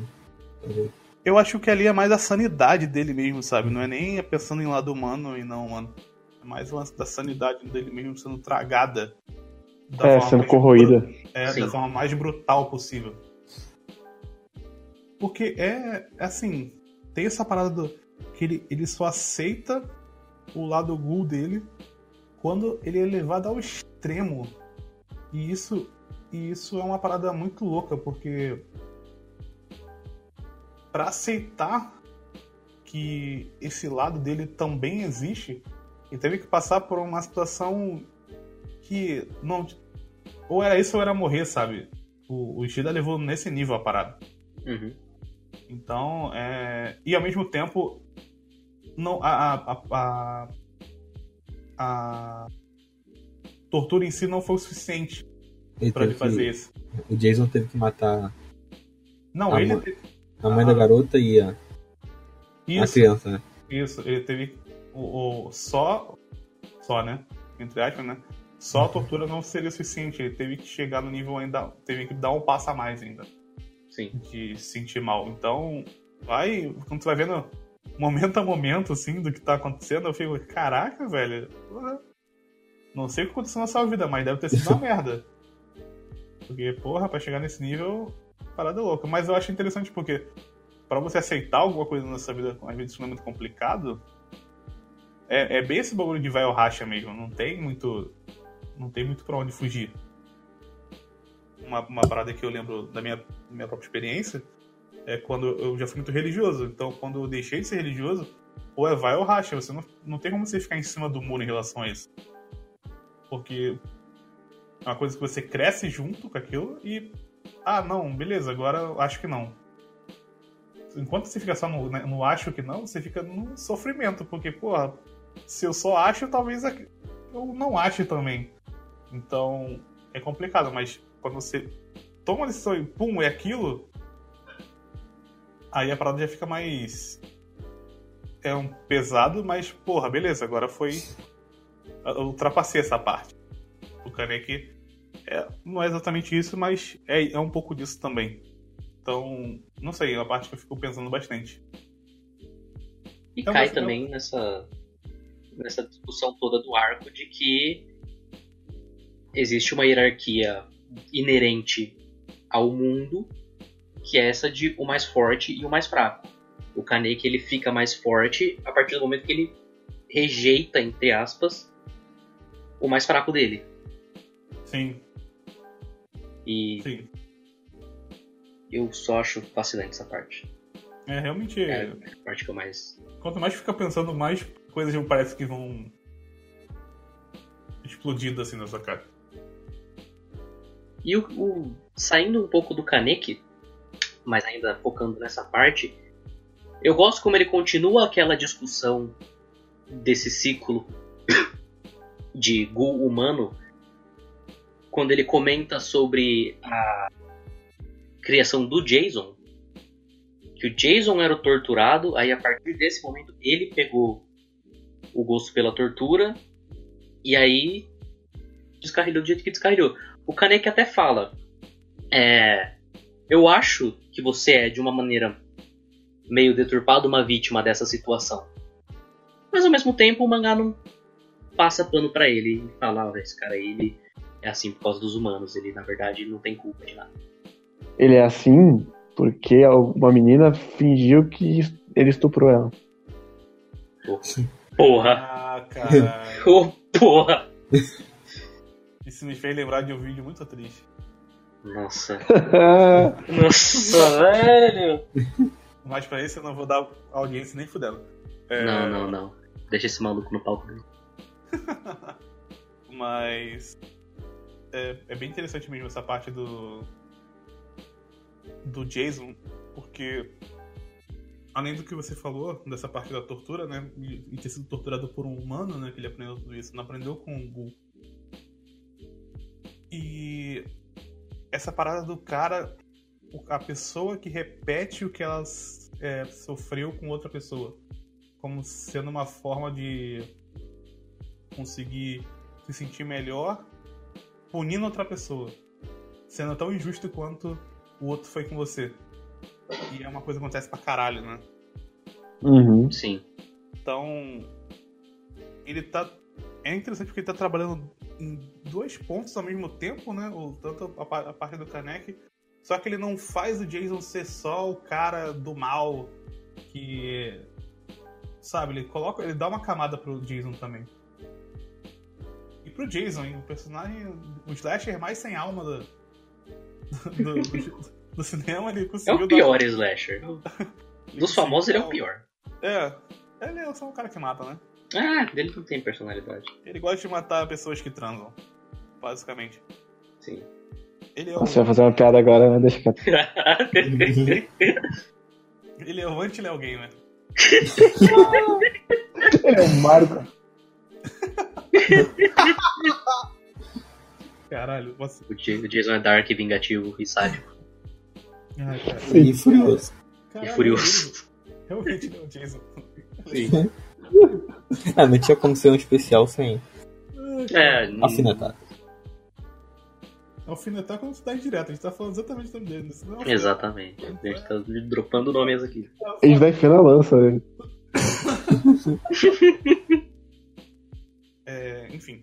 E esse negócio, Hum, só, é, só um pequeno adendo aí, esse negócio de você repetir o que. A tortura que ele foi infligida é um negócio que passa até pro Kaneki. Sim. Isso que eu acho mais interessante dessa parte também. Porque ele canibaliza o Jason e você vê que ele pega uma parte dele pra ele também. Uhum. É como se tivesse ficado uma marca da, da- da relação entre os dois, né? É, ficou marcas literais fisicamente, o cabelo branco e as unhas pretas, mas essa marca psicológica muito forte nele também. É, eu lembro que tinha uma época, não sei se esse papo foi pra frente, mas tipo, falam que como se ele tivesse sofrido um estupro, né? O Kaneki. Nessa parte. Eu lembro que eu li isso em algum lugar, mas eu não lembro exatamente onde. E eu não lembro do tipo de viagem eu tava nas buscas sobre Tokyo Ghoul. Mas eu lembro que tinha um papo sobre isso. Em algum lugar. Eu não sei se dá pra fazer uma paralela exatamente com isso. Mas. É, também não. Mas eu acho mais fácil. Eu acho mais fácil dizer que o Jason passou por esse tipo de coisa do que o próprio Kanek. Sim. Mas seria difícil. Se ele repete a mesma coisa, aí ficaria difícil dizer que o Jason não fez a mesma coisa com ele, né? Então, não sei. É. Mas eu acho interessante é, realmente a parte do, do- da luta deles dois. Quando o, o Kaneki vai cana, é, comer Canibalizar. a, a Kaguni dele.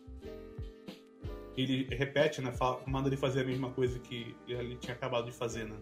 É o 1000 menos 7. É. Infelizmente foi o que ficou. As pessoas foi isso. É- Cara, é é- muito triste, né? que- que é Isso e, tipo, você está, que- estalar o dedo, né? Ah, sim. Mas é porque no anime tem muito mais. Ele força muito mais você a instalar o dedo. E o som também ajuda bastante, né? Porque ele quebra o dedo toda vez ali, né? Não instala o dedo. Sim. Então. Que é uma coisa interessante, né? Porque ele tá sempre se machucando, né? O, o Jason, né? Ele tem realmente marcas ali. E ele, ele não tá quebrando o dedo pra ele porque ele quer ser Ed. É porque ele tem a marca nele que ele tá sempre se ferindo e ferindo outras pessoas por, por coisas que ele já passou. Mas pra quê, né? Entender isso?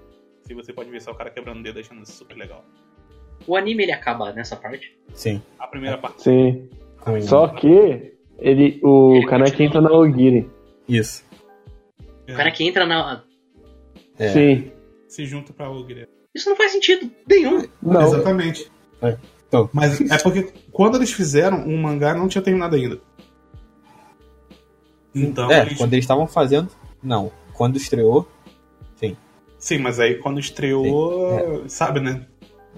É. O anime que não sai no mesmo dia, né? Então, essa continuação é na segunda temporada que ele entra na. é o. Isso. Não, essa é a decisão final da primeira. Não, não. Não, não, sim. Então, a cena dos créditos é ele andando pra fora. Aí na segunda temporada é que ele diz que vai se juntar. É porque é como se a segunda temporada fosse uma rota alternativa. Por isso que é Route A. Mas tô dizendo, a decisão, a decisão só vem na segunda temporada. Uhum. É, enfim, é um, é um filler e infelizmente é muito ruim. Se fosse um filler legal, mas não é. É uma merda. Principalmente o final. Nunca vou sentar aquele final dele carregando o. Sim. É uma merda. É... Mas voltando. Então depois que a gente tem essa parte pesada, o Ishida meio que. Vamos dar uma. Dar uma parada aí, gente, porque a parada tá meio louca, né? Tá morrendo gente pra caralho. Tá acontecendo coisa pra caralho, então vamos dar uma. Se bem que morrer mesmo não morre ninguém, né? Então, isso que eu ia falar. É, só. É. só... Morreu, um é o monte, Jason. morreu um monte de bucha. E o Jason, né? É, o Jason, o Suzuya mata ele. E faz a melhor kink. Hum, Que é uma foice. porra, bom Como é demais. que ela foi, pô? Ele é um Exato. Porra, bom demais. É uma das kinks. É uma das minhas kinks favoritas. Passa. Cara, é muito da hora. Ela não faz sentido nenhum. Eu não- ela me lembra a. Zam- Não Soul Eater. Soul Ela me Eater. lembra, ela me lembra a Zampaco todo aquele maluco do Bleach que arranca a cabeça do do arrancar. Aí você realmente vou lembrar fácil. Falando assim, No aquele da franja, eu esqueci o nome dele agora. A fada dele era um L. Izuro, Tá. Izuro era o nome do maluco. na franja. Se o guerreiro não lembra, cara. Da falsa Karakura tem as lutas individuais que tá gastando tempo pra caralho. Ele luta contra um cara ave, a espada Porra, dele. você falou o nome errado. É o Kira, caralho. Izuro Kira é o nome dele. Não, o, o nome que importa é Kira. O Izuru eu não ia lembrar nunca. Tá, sei quem é. Enfim, É o- o É o cara que o poder dele é dobrar o peso de tudo que ele acerta com a espada. sim. O Suzuya tem uma foice porque ele é muito Ed. Sim. E porque ele é o Shirigami. É, quer dizer, é uma bobagem, né? É. Eu acho uma bobagem maravilhosa. Peço ah, perdão. sim. Ah, não... É, mas eh, tem toda essa bobagem de. Falando bobagem, né? Toda essa bobagem de quem foi. Quem ganhou a promoção, quem subiu pro nível tal. Quem vai falar, puta que pariu. Quem tá doente, quem não tá. Mas pelo menos E vale no, pela no, meio, de- no meio disso tudo, tem a, Entra a Kira. Isso. ela- tem a pessoa maravilhosa entrando no, no mangá. Que é a Akira Amado, né? Sim. Uhum. E eu gosto porque o Ishida, ele é um puta no filho da puta. Que ele, na primeira cena que ela aparece, tu fica assim, porra, vai ser o Mado versão feminina, mas que filha da puta, olha só a cara que ela faz. e tu vê que é de propósito, cara. Ele fala assim, porra, vou te enganar, desgraçado. Olha só, tu vai pensar que ela é uma coisa não tem nada a ver. E realmente não tem nada a ver, é só aquela cara meio.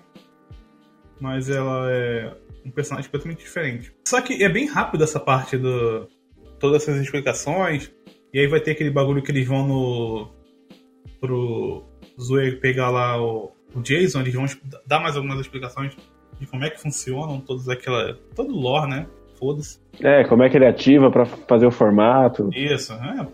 Um grande foda-se. Vai ter nesse meio uma conversa. É nesse, é nesse meio que tem uma conversa com o Reader de novo? Do Kanek? É o. Com o Kanek, não sei, mas o Ridley começa a trabalhar de. Não, é, o Hidden ele é reintroduzido na história aí. Mas Ele, o- ele- ele- ele é tipo um office boy da CCG, né? Isso. é, Isso. O Karek não fala mais com o Reader até o ele final. só, vai fa- ele só vai falar lá na última, no último volume, sim. Isso, é verdade. Cara, Quem fala com o Reader é a Toca. Isso. Que sabe ela vai quem- na. Ela vai na faculdade. Faculdade. Porra, sabe quem é maneiro? E, e os Que aparece times- um certo arrombado na faculdade, porque eu, o- eu odeio o vestido. É verdade. É... é nesse volume, é no próximo volume que vai aparecer um tiozão que eu acho da horaça. Aquele tiozão cabelão, fortão. Sim, que ensinou a rir. Nossa, cara, eu acho muito da hora aquele cara. Ele não tem nada, Shashi. ele não tem nada a ver com ninguém do mangá, cara. Ele é Cara, eu odeio cara, ele por causa disso. Eu, não, eu nem lembrava que esse cara existia, eu- cara. Eu odeio ele porque o Ishida faz conexões com Sim, um monte exatamente. de gente do nada. É, não. A partir dessa segunda metade vai ser o Ishida fazendo todas as conexões que ele conseguir, porque ele precisa amarrar essa história do jeito louco dele. No menor espaço de tempo possível. No menor espaço de tempo possível.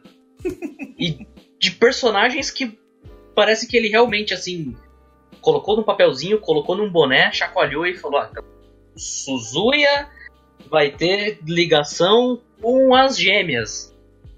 É isso aí. Mas esse flashback eu gosto do Suzuki com gêmeas. Eu gosto dele em perspectiva com o do Suzuya. Eu não lembro nem o nome da outra, eu só sei da Corona por causa que ela. É Shiro. Shirona. É, é. É, a, a branco e preto, porra. Cura e. Kurona Shirona. Ah, tá. É. Obrigado. É porque. Enfim, né? Só uma que vai importar depois. Que a outra vira uma cabeça. Sim. Cara, eu. Sabe uma parada que eu gosto? Eu gosto do design daquele. Daqueles que não deram certo. Porque essa parte é só isso, né? Aí vai fechar o, o volume 10 com a. Ah, vira Resident Evil, né? Eles entram na mansão da Sim. Umbrella. Cara, deve ser por isso que eu gosto do Takugu, cara. Ah, Faz caralho, faz todo sentido, cara. Não, tu pode escolher qual. qual... Porque todo Resident Evil ele chega no laboratório no final, né? Tem que ter um Sim, mas o, prim- o primeiro tem a mansão também. Caralho. é verdade. E. E eu acho que esse volume. Esse, essa, esse mini arco que tem da. Vai até metade do volume 10, né? Vai até o. Vai até O a do- metade do 11. O do Cano, ele vai até o 11. Não, até. Deixa eu procurar. Antes, antes de. Eles chegam no laboratório na metade, né? Basicamente. Do Isso, volume- na metade do volume 10. 10. E. Eles chegam no laboratório e saem na metade do 11. Isso, isso. E, cara, esse laboratório, eu acho ele uma coisa muito bizarra, sinceramente. Falando assim, de, de lore, eu acho muito esquisito, cara. É que eu falo, é, Takugu pra mim é, é experiência, cara. E quando eu paro pra pensar nas paradas que acontecem em si, sem pensar nos personagens, tipo, só. Ah, eles chegaram e tinham um laboratório e lá eles faziam vários. Vários Clones vários clones de- da, Da mina. Aí tu fica. Parece, parece um grande enxerto bizarro que ele colocou É. ali no meio, sem pensar muito bem. Aí tu fica. Tá, mas. A Risa não teve os órgãos transplantados, mas. Como é que aconteceu isso, velho? Aí entra uma grande lição que o Shida dá pra gente. Não tem corpo, não tá morto. Exatamente. Não tá morto. É morto. Não, se não aparecer o corpo, Ou seja, pode confiar que tá vivo. Eu confesso que eu achei muito safado isso. Porque o mangá inteiro, quando vai pra CCG, eles ficam falando, não, porque o glutão sumiu. O glutão a gente não sabe o paradelo dele. E você acha que você, com sua ironia dramática, tá só à frente dos caras e falando, ah, os caras nem sabem que o cara morreu. Eu sei porque eu leio mangá. Aí chega nessa parte, o Ishida meio que dá essa inversão. Fala, tá vendo, seu cuzão? Eu sei mais do que você. Filho da puta. Eu acho muito ruim a riseta de volta, cara. É horrível. Ah, não, não se preocupa, Matheus. Ela volta três vezes. Eu sei. Eu imagino. Mais três vezes. Não, Cara. você não imagina. Eu tenho Cara. certeza Não, que eu você não imagino. imagina. Porque essa vai ser a parte também, essa segunda metade, onde o Ishida vai abrir todas as pontas e fechar duas. Lá em cima. Ele fecha uma e fecha outra. Porque essa acho- parte do laboratório tem tanta, tanta, tanta coisa que só ficou no ar porque vai ser resolvido depois. Mano, e o bagulho do Zuachu, cara? Sim, ele abre ele- essa porra, do nada tem uma família, Sim. que é a família que controla a, a empresa da polícia do governo. Do nada. É os que são os caras fodão aí. É Tá. Eles Cara- aparecem do nada, do nada. Isso- Não, tem esse cara aqui, o Achu aqui, ele que manda É o porra presidente, o Achu. É isso. Ele O volta- que vocês estão falando é o pai das gêmeas. Não, é o Não, fodão é o, o Que- fodão da que CCG. convoca o Arima. Ah, tá. Tá, mas. Não era o bagulho do governo? Que porra de velho é esse aqui? Nem sei se tem velho, na verdade. Se ele já apareceu aí. Acho que sim, né? Já. Ele aparece, ele aparece, o velho. E essa, essa parte, ela funciona bem pra movimentar a história e. E. Meio que ele abra muitas pontas e não vai fechar elas, porque na verdade isso é só a metade do mangá. E meio que. Eu acho que isso ficou meio claro pro Ishida quando ele passou do, arco da Ogre. Eu acho que a gente falou pra ele, cara. Não dá pra, pass- não dá pra parar aí não, velho. Vai ter que. Vai ter que aumentar isso aí, tá vendendo demais essa porra. Sim. Eu, eu também gosto como pra estreitar os laços do, da Akira com o Amon. E porque tem o Centopeia, que é a melhor forma do, Do Kanek. do caneco. Eu- Inclusive, até, Hum. até postei o print, né? No final da ele tem, um tem direto uma centopeia. No. É, o. A Filho da centopeia que deixou ele louco desse jeito. É um Pra filho da puta, cara. É direto tem desenho de uma centopeia. Sim, mas é pra fazer rima mesmo, né? A ideia Uhum. é essa mesmo. É- é- mas é bem legal mesmo. Depois, Esse arco- Esse arco, pode ir lá, lá. Eu gosto muito, muito de tudo que envolve o Kaneki nesse arco. Desde Sim. antes, né? Que ele tá, ele acusa Breaking Bad. Uhum. É. Todo o resto, pra mim, qualquer coisa. Cara, mas. O, Que isso, cara? O irmão do Jason. o Cara, com, os três, com os três bucha. Cara, eu eu gosto, gosto. dele. Eu gosto dele. Eu gosto dele porque ele é muito patético. Exatamente. Eu, e eu, eu realmente eu acho muito legal o fato dele ser o irmão de, pra- de, teoricamente o Gu mais desumano de Sim. todos. E ele é o Gu que provavelmente tem um momento de humanidade mais honesto do mangá.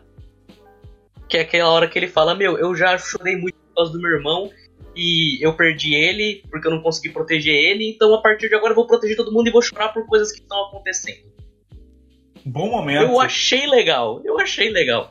E ele sai correndo e morde a perna da menina, mó da hora. E esse arco também tem a ligação do Suzuya com as meninas. Eu não gosto do Suzuya lutando contra as meninas. Eu gosto de um, uma partezinha que é quando ele abre o casaco e tem tipo 60 facas no casaco. Eu achei aquilo muito trashzão.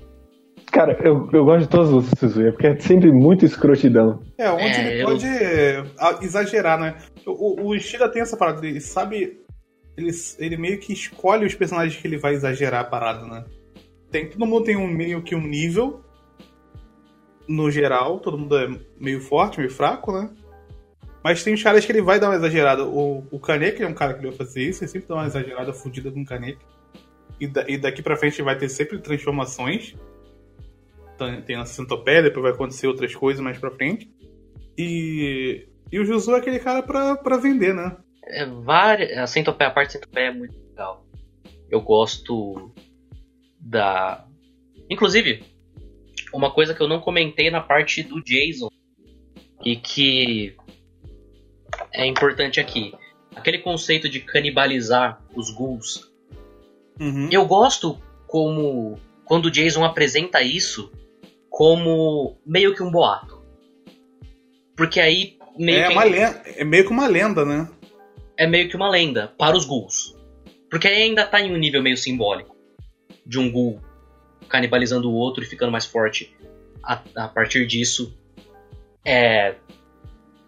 Eu também, assim como o Hit, eu não consigo pegar. Eu sei que tem algo aí, eu não consigo formar na minha cabeça o que é. Mas aí a CCG explica que isso de fato acontece por causa dos níveis de células RC. E a partir daí já joga pra parte do lore do Battle Shonen. E eu realmente preferia que ficasse só na superstição mesmo. Sabe por que, que eu prefiro que eles expliquem? Porque vira Shingeki no Kyojin. Porque lá no Shingeki tem aquela história de como eles. Não sei se tu já chegou nessa parte. De como, de como começou a lenda do poder dos titãs. Não cheguei. Enfim, eles vão explicar isso em algum momento. E depois fica só na lenda. Eles não vão explicar depois como é que. Nossa. Como é que. Cientificamente isso acontece. É uma lenda e é isso aí. É uma lenda. Mesmo. É, e, tipo, eu gosto porque ele se paga nesse próprio arco com o Kanek, quando ele, porque ele já consumiu um monte de outros ghouls e ele tá virando aquela porra bizarra. Sim. Porque isso é meio que um tabu mesmo dentro da sociedade ghoul, você comer outro ghoul. E aí ele já chutou a porteira e foda-se. E o Jason já era meio que um pouco transformado, né? Não era tanto ainda, Sim, ele tinha vários já. Mas. Ele já tava começando. Uma coisa até que eu esqueci de comentar, que o Jason era muito forte, né? O Kanek ganhar dele foi meio. É. É. Ah, não ligo. Não, porque de- quando você depois é, percebe o, o que canibalizar faz de forte pros outros caras. É. É, talvez foi. Eu já não, eu já não gosto muito do negócio do Kaneki é, aprender a lutar lendo livros e decorando os movimentos só a partir da leitura. Mas é a parte de lutinha de Tokyo Ghoul, essa parte eu, eu tô disposto a Ah, sim. não, não entrar muito nela. O que, que tem depois disso então? Tem um momento, vamos meter deck flag em todos os personagens. Mas é, o é o momento que o, a Touka e o, o Kaneki finalmente se reencontram. Que ele se arrepende das merdas que ele tá fazendo, decide voltar pro, pro, Café. pro café. Aí Mas tá, é merda tarde de novo. demais. É, não, antes disso, tem. É, o Kaneki meio que tentando entender o Yoshimura. E tem flashback do Uta e do Renji. Isso é uma outra coisa que eu acho que o Ishida. Nossa. Realmente não gosto. Ele dá voltas e dá voltas e dá voltas. Esse flashback ele meio que se conecta lá no Red depois. Sim, porque Hum, ele é todo sobre o final. Arima. Ele serve pra mostrar o Arima. Só. Que, repito, não vai ser importante. Eu- eh, isso, isso me frustrou tanto. Porque eles falam o Arima, ó, o Arima, o Arima, viu? O Arima é o fodão. O Arima. É, de de fato é um fodão. Mas... Mas não tem Arima, velho! Porra! É porque ele é tão fodão que não dá tempo. Ele nem é fodão, ele deixou o Gu escapar. no fim. Kigu. Que gol, cara. O, a coruja. Porque ele tá ocupado matando o Kaneki. Não, mas ele aparece no final depois, na, na lutinha. Se ele fosse fodão, fodão, ele teria matado. Arima é um bucha. Mas.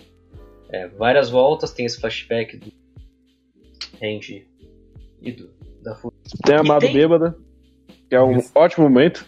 Tem a Amado Bêbada, sim. E tem uma personagem que antecipa o que vai ser importante no Rei, que é a escritora. Sim. Por que a escritora tá nesse mangá? E não no se ela vai ser Ah, importante lá. Porque tem que plantar antes, porque ele é doente. Cara, o tanto de coisa que o Ishida planta e só vai se pagar no Rei. Pelo amor de Deus, pelo amor de Deus. Matheus, é porque você não leu o Rê. Porque tem mais coisa que ele planta e você nem percebe que ele plantou. Cara, Não, mas tem- tá. Quando tem não, um quando não, foreshadow do inter... primeiro capítulo, cara. Não, quando não interfere na narrativa diretamente, ok. Agora, essa personagem ela tem cenas dedicadas diretamente a ela e ela não vai pra lugar nenhum nesse mangá. Ah, tá aí desde o primeiro capítulo. Ela é que escreveu o ovo lá. Não, sim, ela tendo escrito e ela sendo uma uma figura, ok. Ele decidiu incluir ela como personagem, ele colocou cenas dela. Ele colocou a cena dela indo lá no CCG. Que inclusive eu meio que já consigo imaginar exatamente qual que é. Aí tem, tem um momento bonitinho do, do, do, do Suzuya na, no zoológico. Ele sendo um ser humano. Eu só não gosto do fato dele estar desenhando a girafa e. Pra mim é muito martelar esse. esse lado infantil do Suzuya. É que o Suzuya é mais novo do que a gente imagina. Aí tem também o flashback dele do. com a mãe lá. Isso é só no Rê. Não, Não, isso é nesse. nesse. Tem nesse também. É o começo do volume É, eu, tam- eu 3. também, eu também não lembrava que tinha no original. Que a mama aparecia. E que É. pega as bolas dele. que a, a moça capa aí. Que inclusive é uma coisa, é um spoiler que eu de alguma forma já sabia. E tem uma cena antes, um pouco antes, Uhum. que alguém pergunta pra ele, tipo, ah, você tem Sim, certeza sim. dessas Até comentei aí? depois. E ele fica com cara de psicopata. Sim. Até eu tinha comentado, caralho, filha da puta botou isso aqui como uma piada. Mas voltando um pouco no laboratório, eu gosto muito da luta contra os zumbis pelados do Resident Evil. Que eles vão aparecendo e. Gosto bastante dessa parte. Porque. Cara, o Cano, ele toma uma importância tão grande ele tem um lugar tão gigantesco, cara. Do nada. Ele era o médico e do nada ele agora ele é o dono da. Tem uma porrada de propriedade surgindo nada. Veio da Alemanha.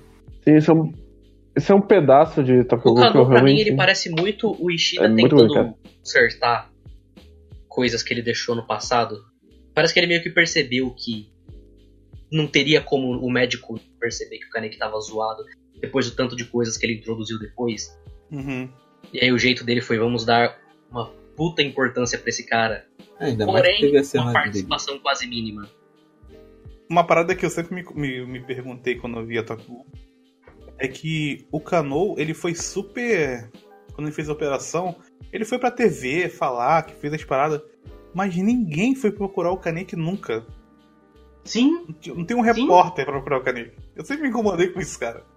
É uma bobagem, mas eu sempre me incomodei com isso. exato, é essa construção Cara, do mundo do começo Eu falo, cara, que não o tem, Ishida.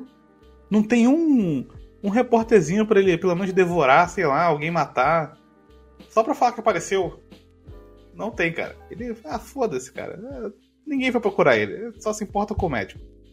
Pacientes não são importantes. É, é só um transplantado. É só um fosse no transplantado, Brasil, ele tava no, já tava na, na Eliana, tava na porra toda já.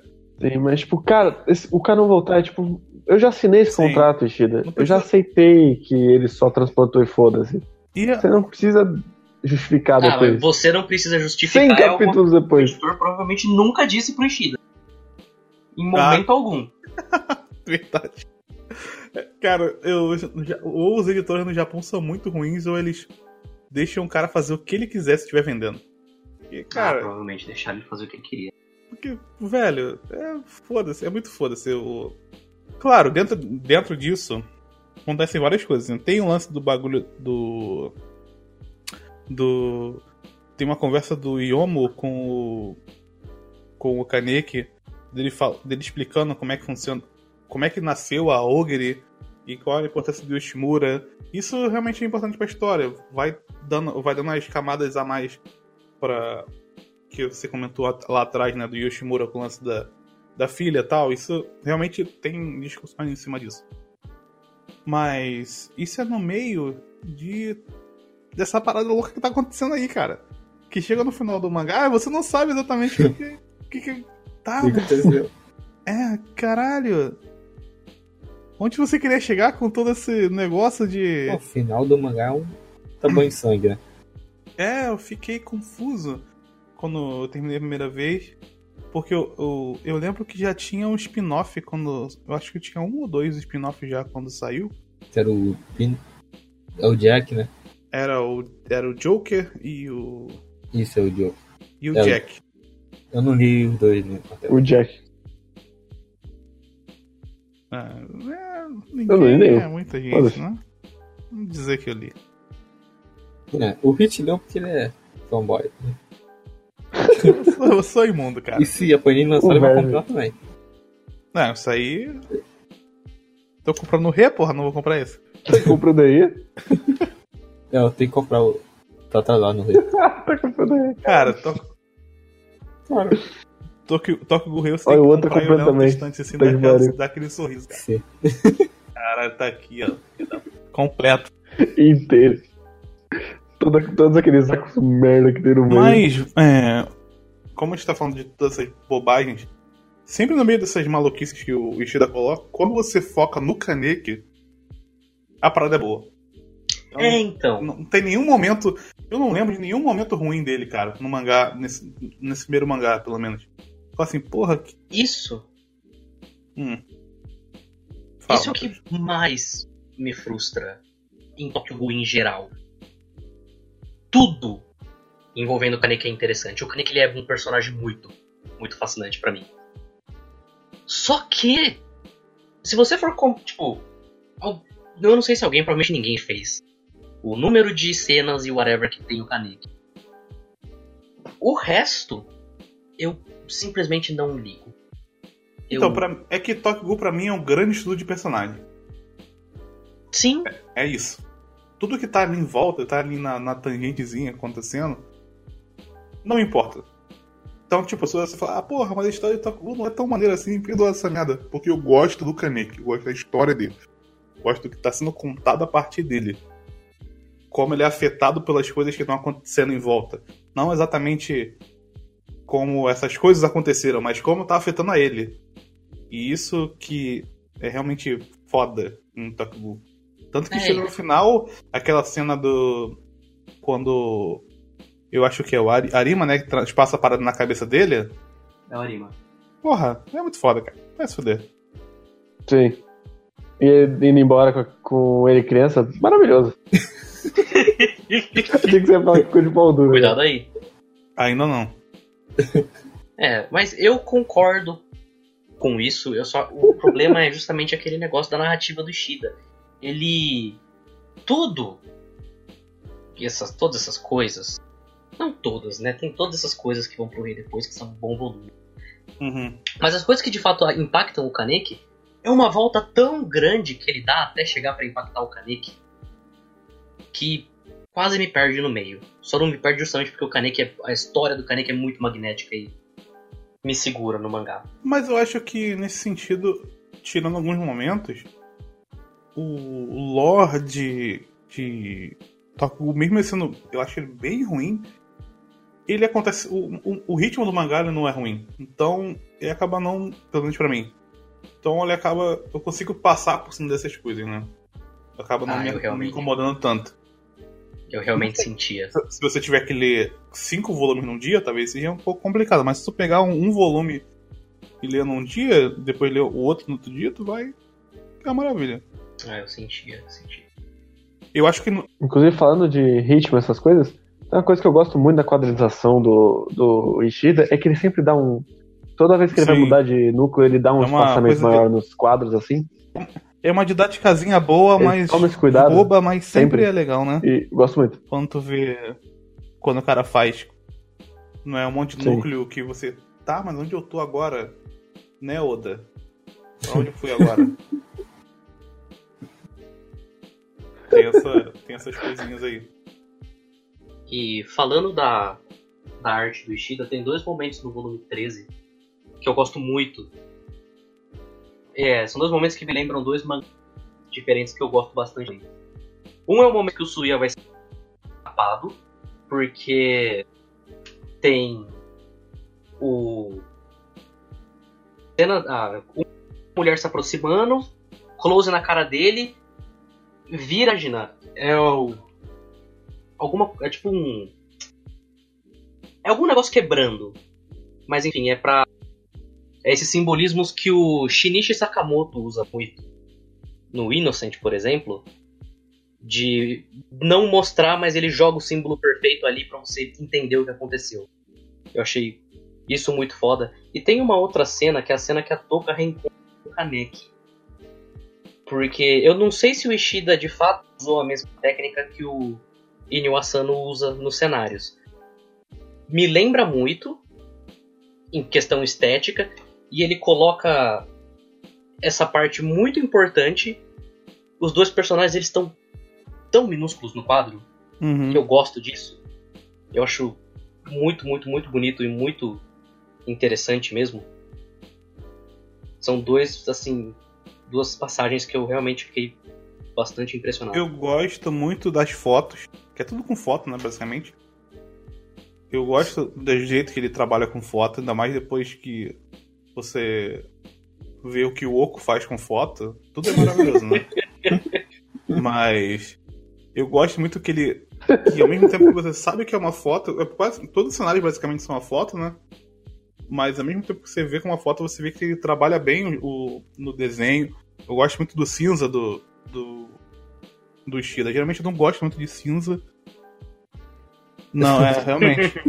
O Ishida também É, gosta do cinza Eu dele. acho que fica muito mais feio no Re, mas nesse. ne- No, nesse nessa primeira parte, eu gosto bastante. Ele, ele faz um cinza como se tivesse uma luz quase sempre em cenário, nas partes abertas, né? No, no partes externas, no caso. Ele coloca isso, eu acho bem legal. Mas falando de páginas que eu gosto muito. Ah, eu acho que. Toda a parte lá do, do Jason, eu gosto pra praticamente todas as páginas. Difícil não Eu gostar de alguma da- página ali. Quanto o Arima também. Das flores. Das flores do Arima. É quando o Kaneki se encontra no final. Ah, sim. É É, porque eu confundo com a cena do Rio. final mesmo. Assim. Quando ele encontra, é, eu estou vendo. Estou vendo a morte, mas ela é linda. Algo assim. Ah, sim. É muito legal. Realmente É muito porque, legal. no Uhum. Isso. Que é campo de Nossa, caso flores, que é um também o de Kaneki ele tava recitando algum poema japonês. É, ele tinha acabado de comer o Hida, né? Uma das tristezas que eu tenho é não pegar as referências de Tokugu da literatura japonesa. Só da Zai, né? Mas tem várias outras que eu não faço a mínima ideia porque eu não sei japonês, então é meio triste. Enfim. E uma outra página que eu só acho muito bonita e porque eu acho o momento bastante bonito também é quando, inclusive, É uma merda, né? Puta que nossa, caralho, que bo... o cara, É quando o macaco o coloca macaco e a maçã mina ali. cachorro vá muito tomar no cu. A mina cachorra latindo, vai tomar no cu. Nossa, Depois de mano. 14 volumes de hype. Tá vendo? É isso que eu falo, velho. Eu não quero ver essas porra, eu quero ver meus Kaneki, mano. Mas é. Lutar, cara. Cara, mas sempre quando ele fala, as pessoas olham pra ele tipo assim, "Claro, isso tudo, né, parceiro? Eu tava metendo... Eu gosto porque, tipo, Não, mas o, o cara que eu realmente detesto é o, o cara que tem a boca queimada. O TCG, que ah, tem sim. a cara zoada. Quem? Muito merda. O que parece Ah. o cara do Trigun. Porra. Verdade, bosta demais. E o outro também que ficava falando em inglês. Nossa, velho. Mas enfim, o que, a página que eu ia comentar é a página do Kaneki e o Nish- Nikishi. Uhum. Depois que já. come- Nishiki. Nishiki, perdão. Depois que já começou a treta, que eles estão só olhando e falando, refletindo lá, assim, tipo. É. Nossa vida meio que acabou agora, cara. Tá foda. Eu E o, uma- Fala. o Ishida desenha os dois em. É, em contraluz. Uhum. Não é nada muito espetacular, mas eu acho uma página muito bonita. E um momento muito bonito também. Eu ia falar, eu gosto de uma cafonona, que é a do. Que o Kaneki tá no alto e a. A touca tá atrás. E tem a cidade embaixo? e a touca tá lá embaixo atrás dele. Com E aí ela fala, porra, você é muito injusto, não sei o quê. E ele não quer se encontrar com ela, né?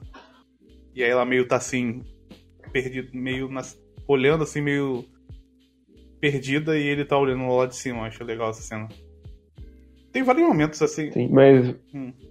Voltando à cena com o Nish- no Chique, é, a única parte que eu, que eu gosto do gourmet, que é quando ele é um absolutamente patético, chorando porque o, o, o, o caneco vai se jogar pra morte, Uhum. É o momento que eu, que eu gosto do, do personagem dele. O único momento que eu gosto do personagem dele. É um momento legal. Porque você vê que ele se importa, de fato. Não é só porque ele queria comer o caneco. É. Ah, depois foi, foi mudando, né? É. Porque quando ele volta é muito escroto, né? Porque ele fala assim, porra, ainda bem que eu não devorei você, porque agora você parece mais delicioso. Eu fico, "Ah, E só pra fechar páginas bem legais, a página que o Amon vai ligando os fatos e ele tá em cima de um quebra-cabeça e tem dois quadros embaixo que estão em formatos de peças de quebra-cabeça. Uhum. Eu só achei bem cool, É maneiro, né? bem da hora. Parece aqueles filmes de investigação dos anos 90. Sim, Total. Parece o. Como é que é o. Seven? Seven. É. Parece um- uma coisa que teria no Seven.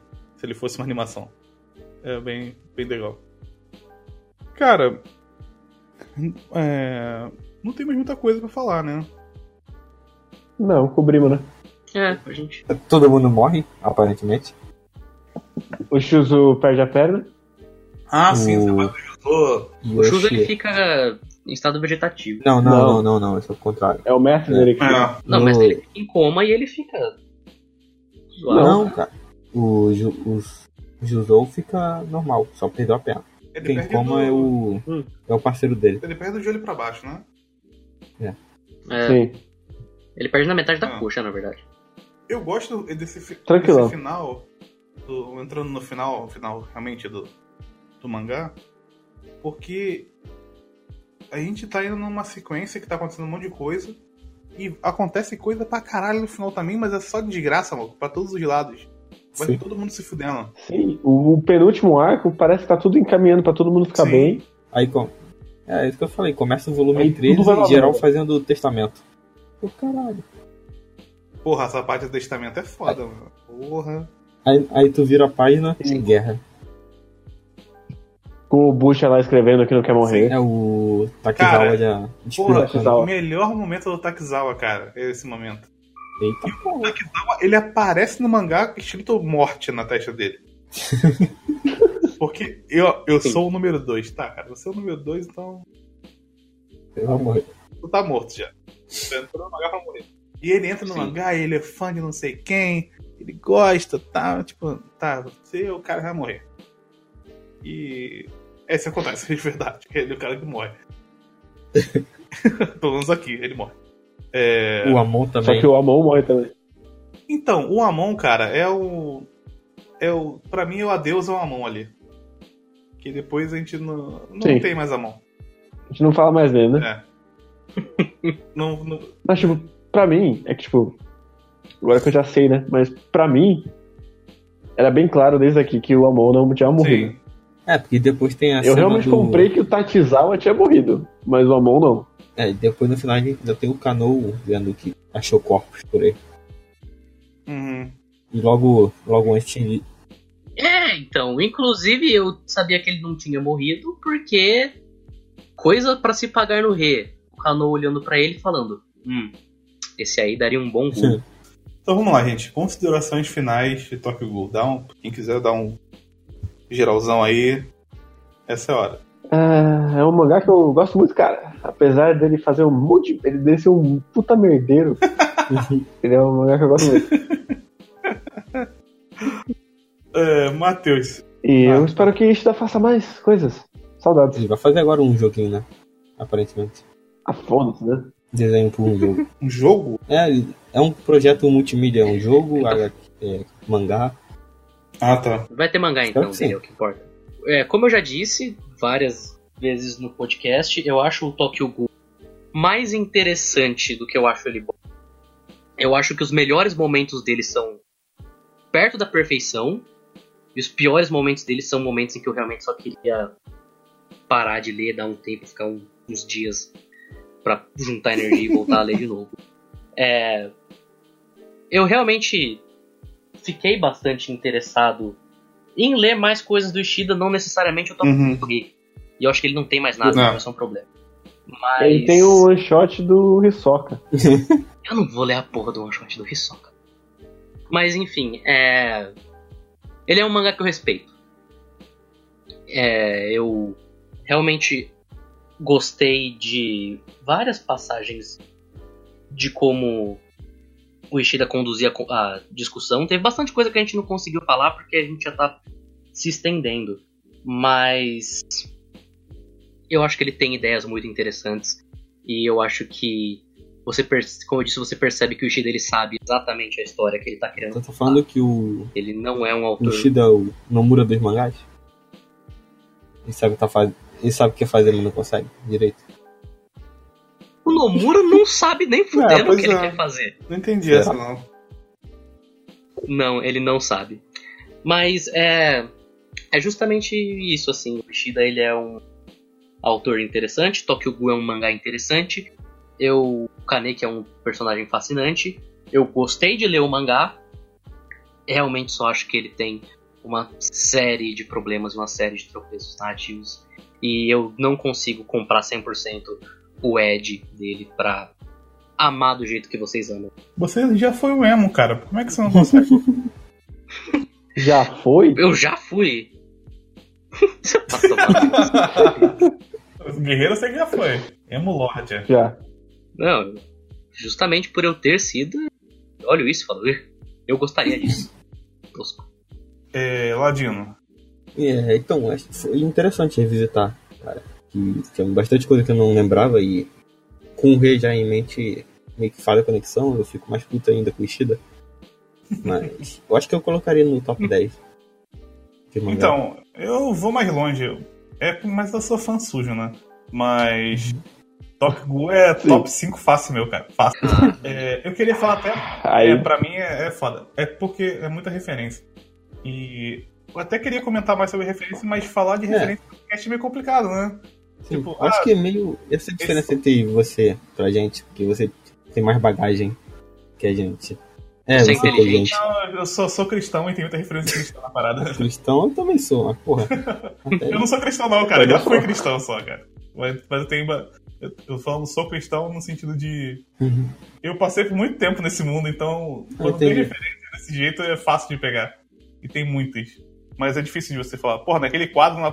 Você falar, naquele quadro na página 3 tem tal referência. Mas é meio complicado, então. Acaba não, não encaixando muito no, no, no formato, né? Mas. eu botaria Tokyo Ghoul assim, ó, num top 30. Top 30 eu colocaria. Não, coloca um top 5 fácil. Não, eu boto um 10. Mas- Mas mas tá meu é meu top 5, assim, de. Não que eu acho de qualidade pra estar num top 5. Ah, é mas do, também do não. meu gosto. Um É, top 5 é o meu pessoal, no caso. Então, tipo assim, a- o mangá que eu li que eu falei, porra, isso é foda. Mas é isso então, gente. É, Muito obrigado pra quem chegou até aqui. quem tiver chegado. E.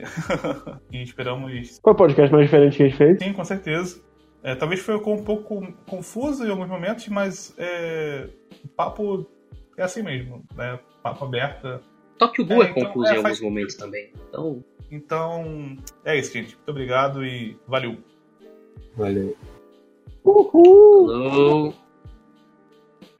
Alguém aqui me escuta, alguém pode me ver. Notar que uma tragédia está prestes a essa tragédia começar assim era pra ser um belo dia. Kaneki, garoto tímido que a verdade não sabia. Saí com a garota Reese, a surpresa veio na despedida. Eu a via como uma garota, ela só me via como um pedaço de comida. Pensei que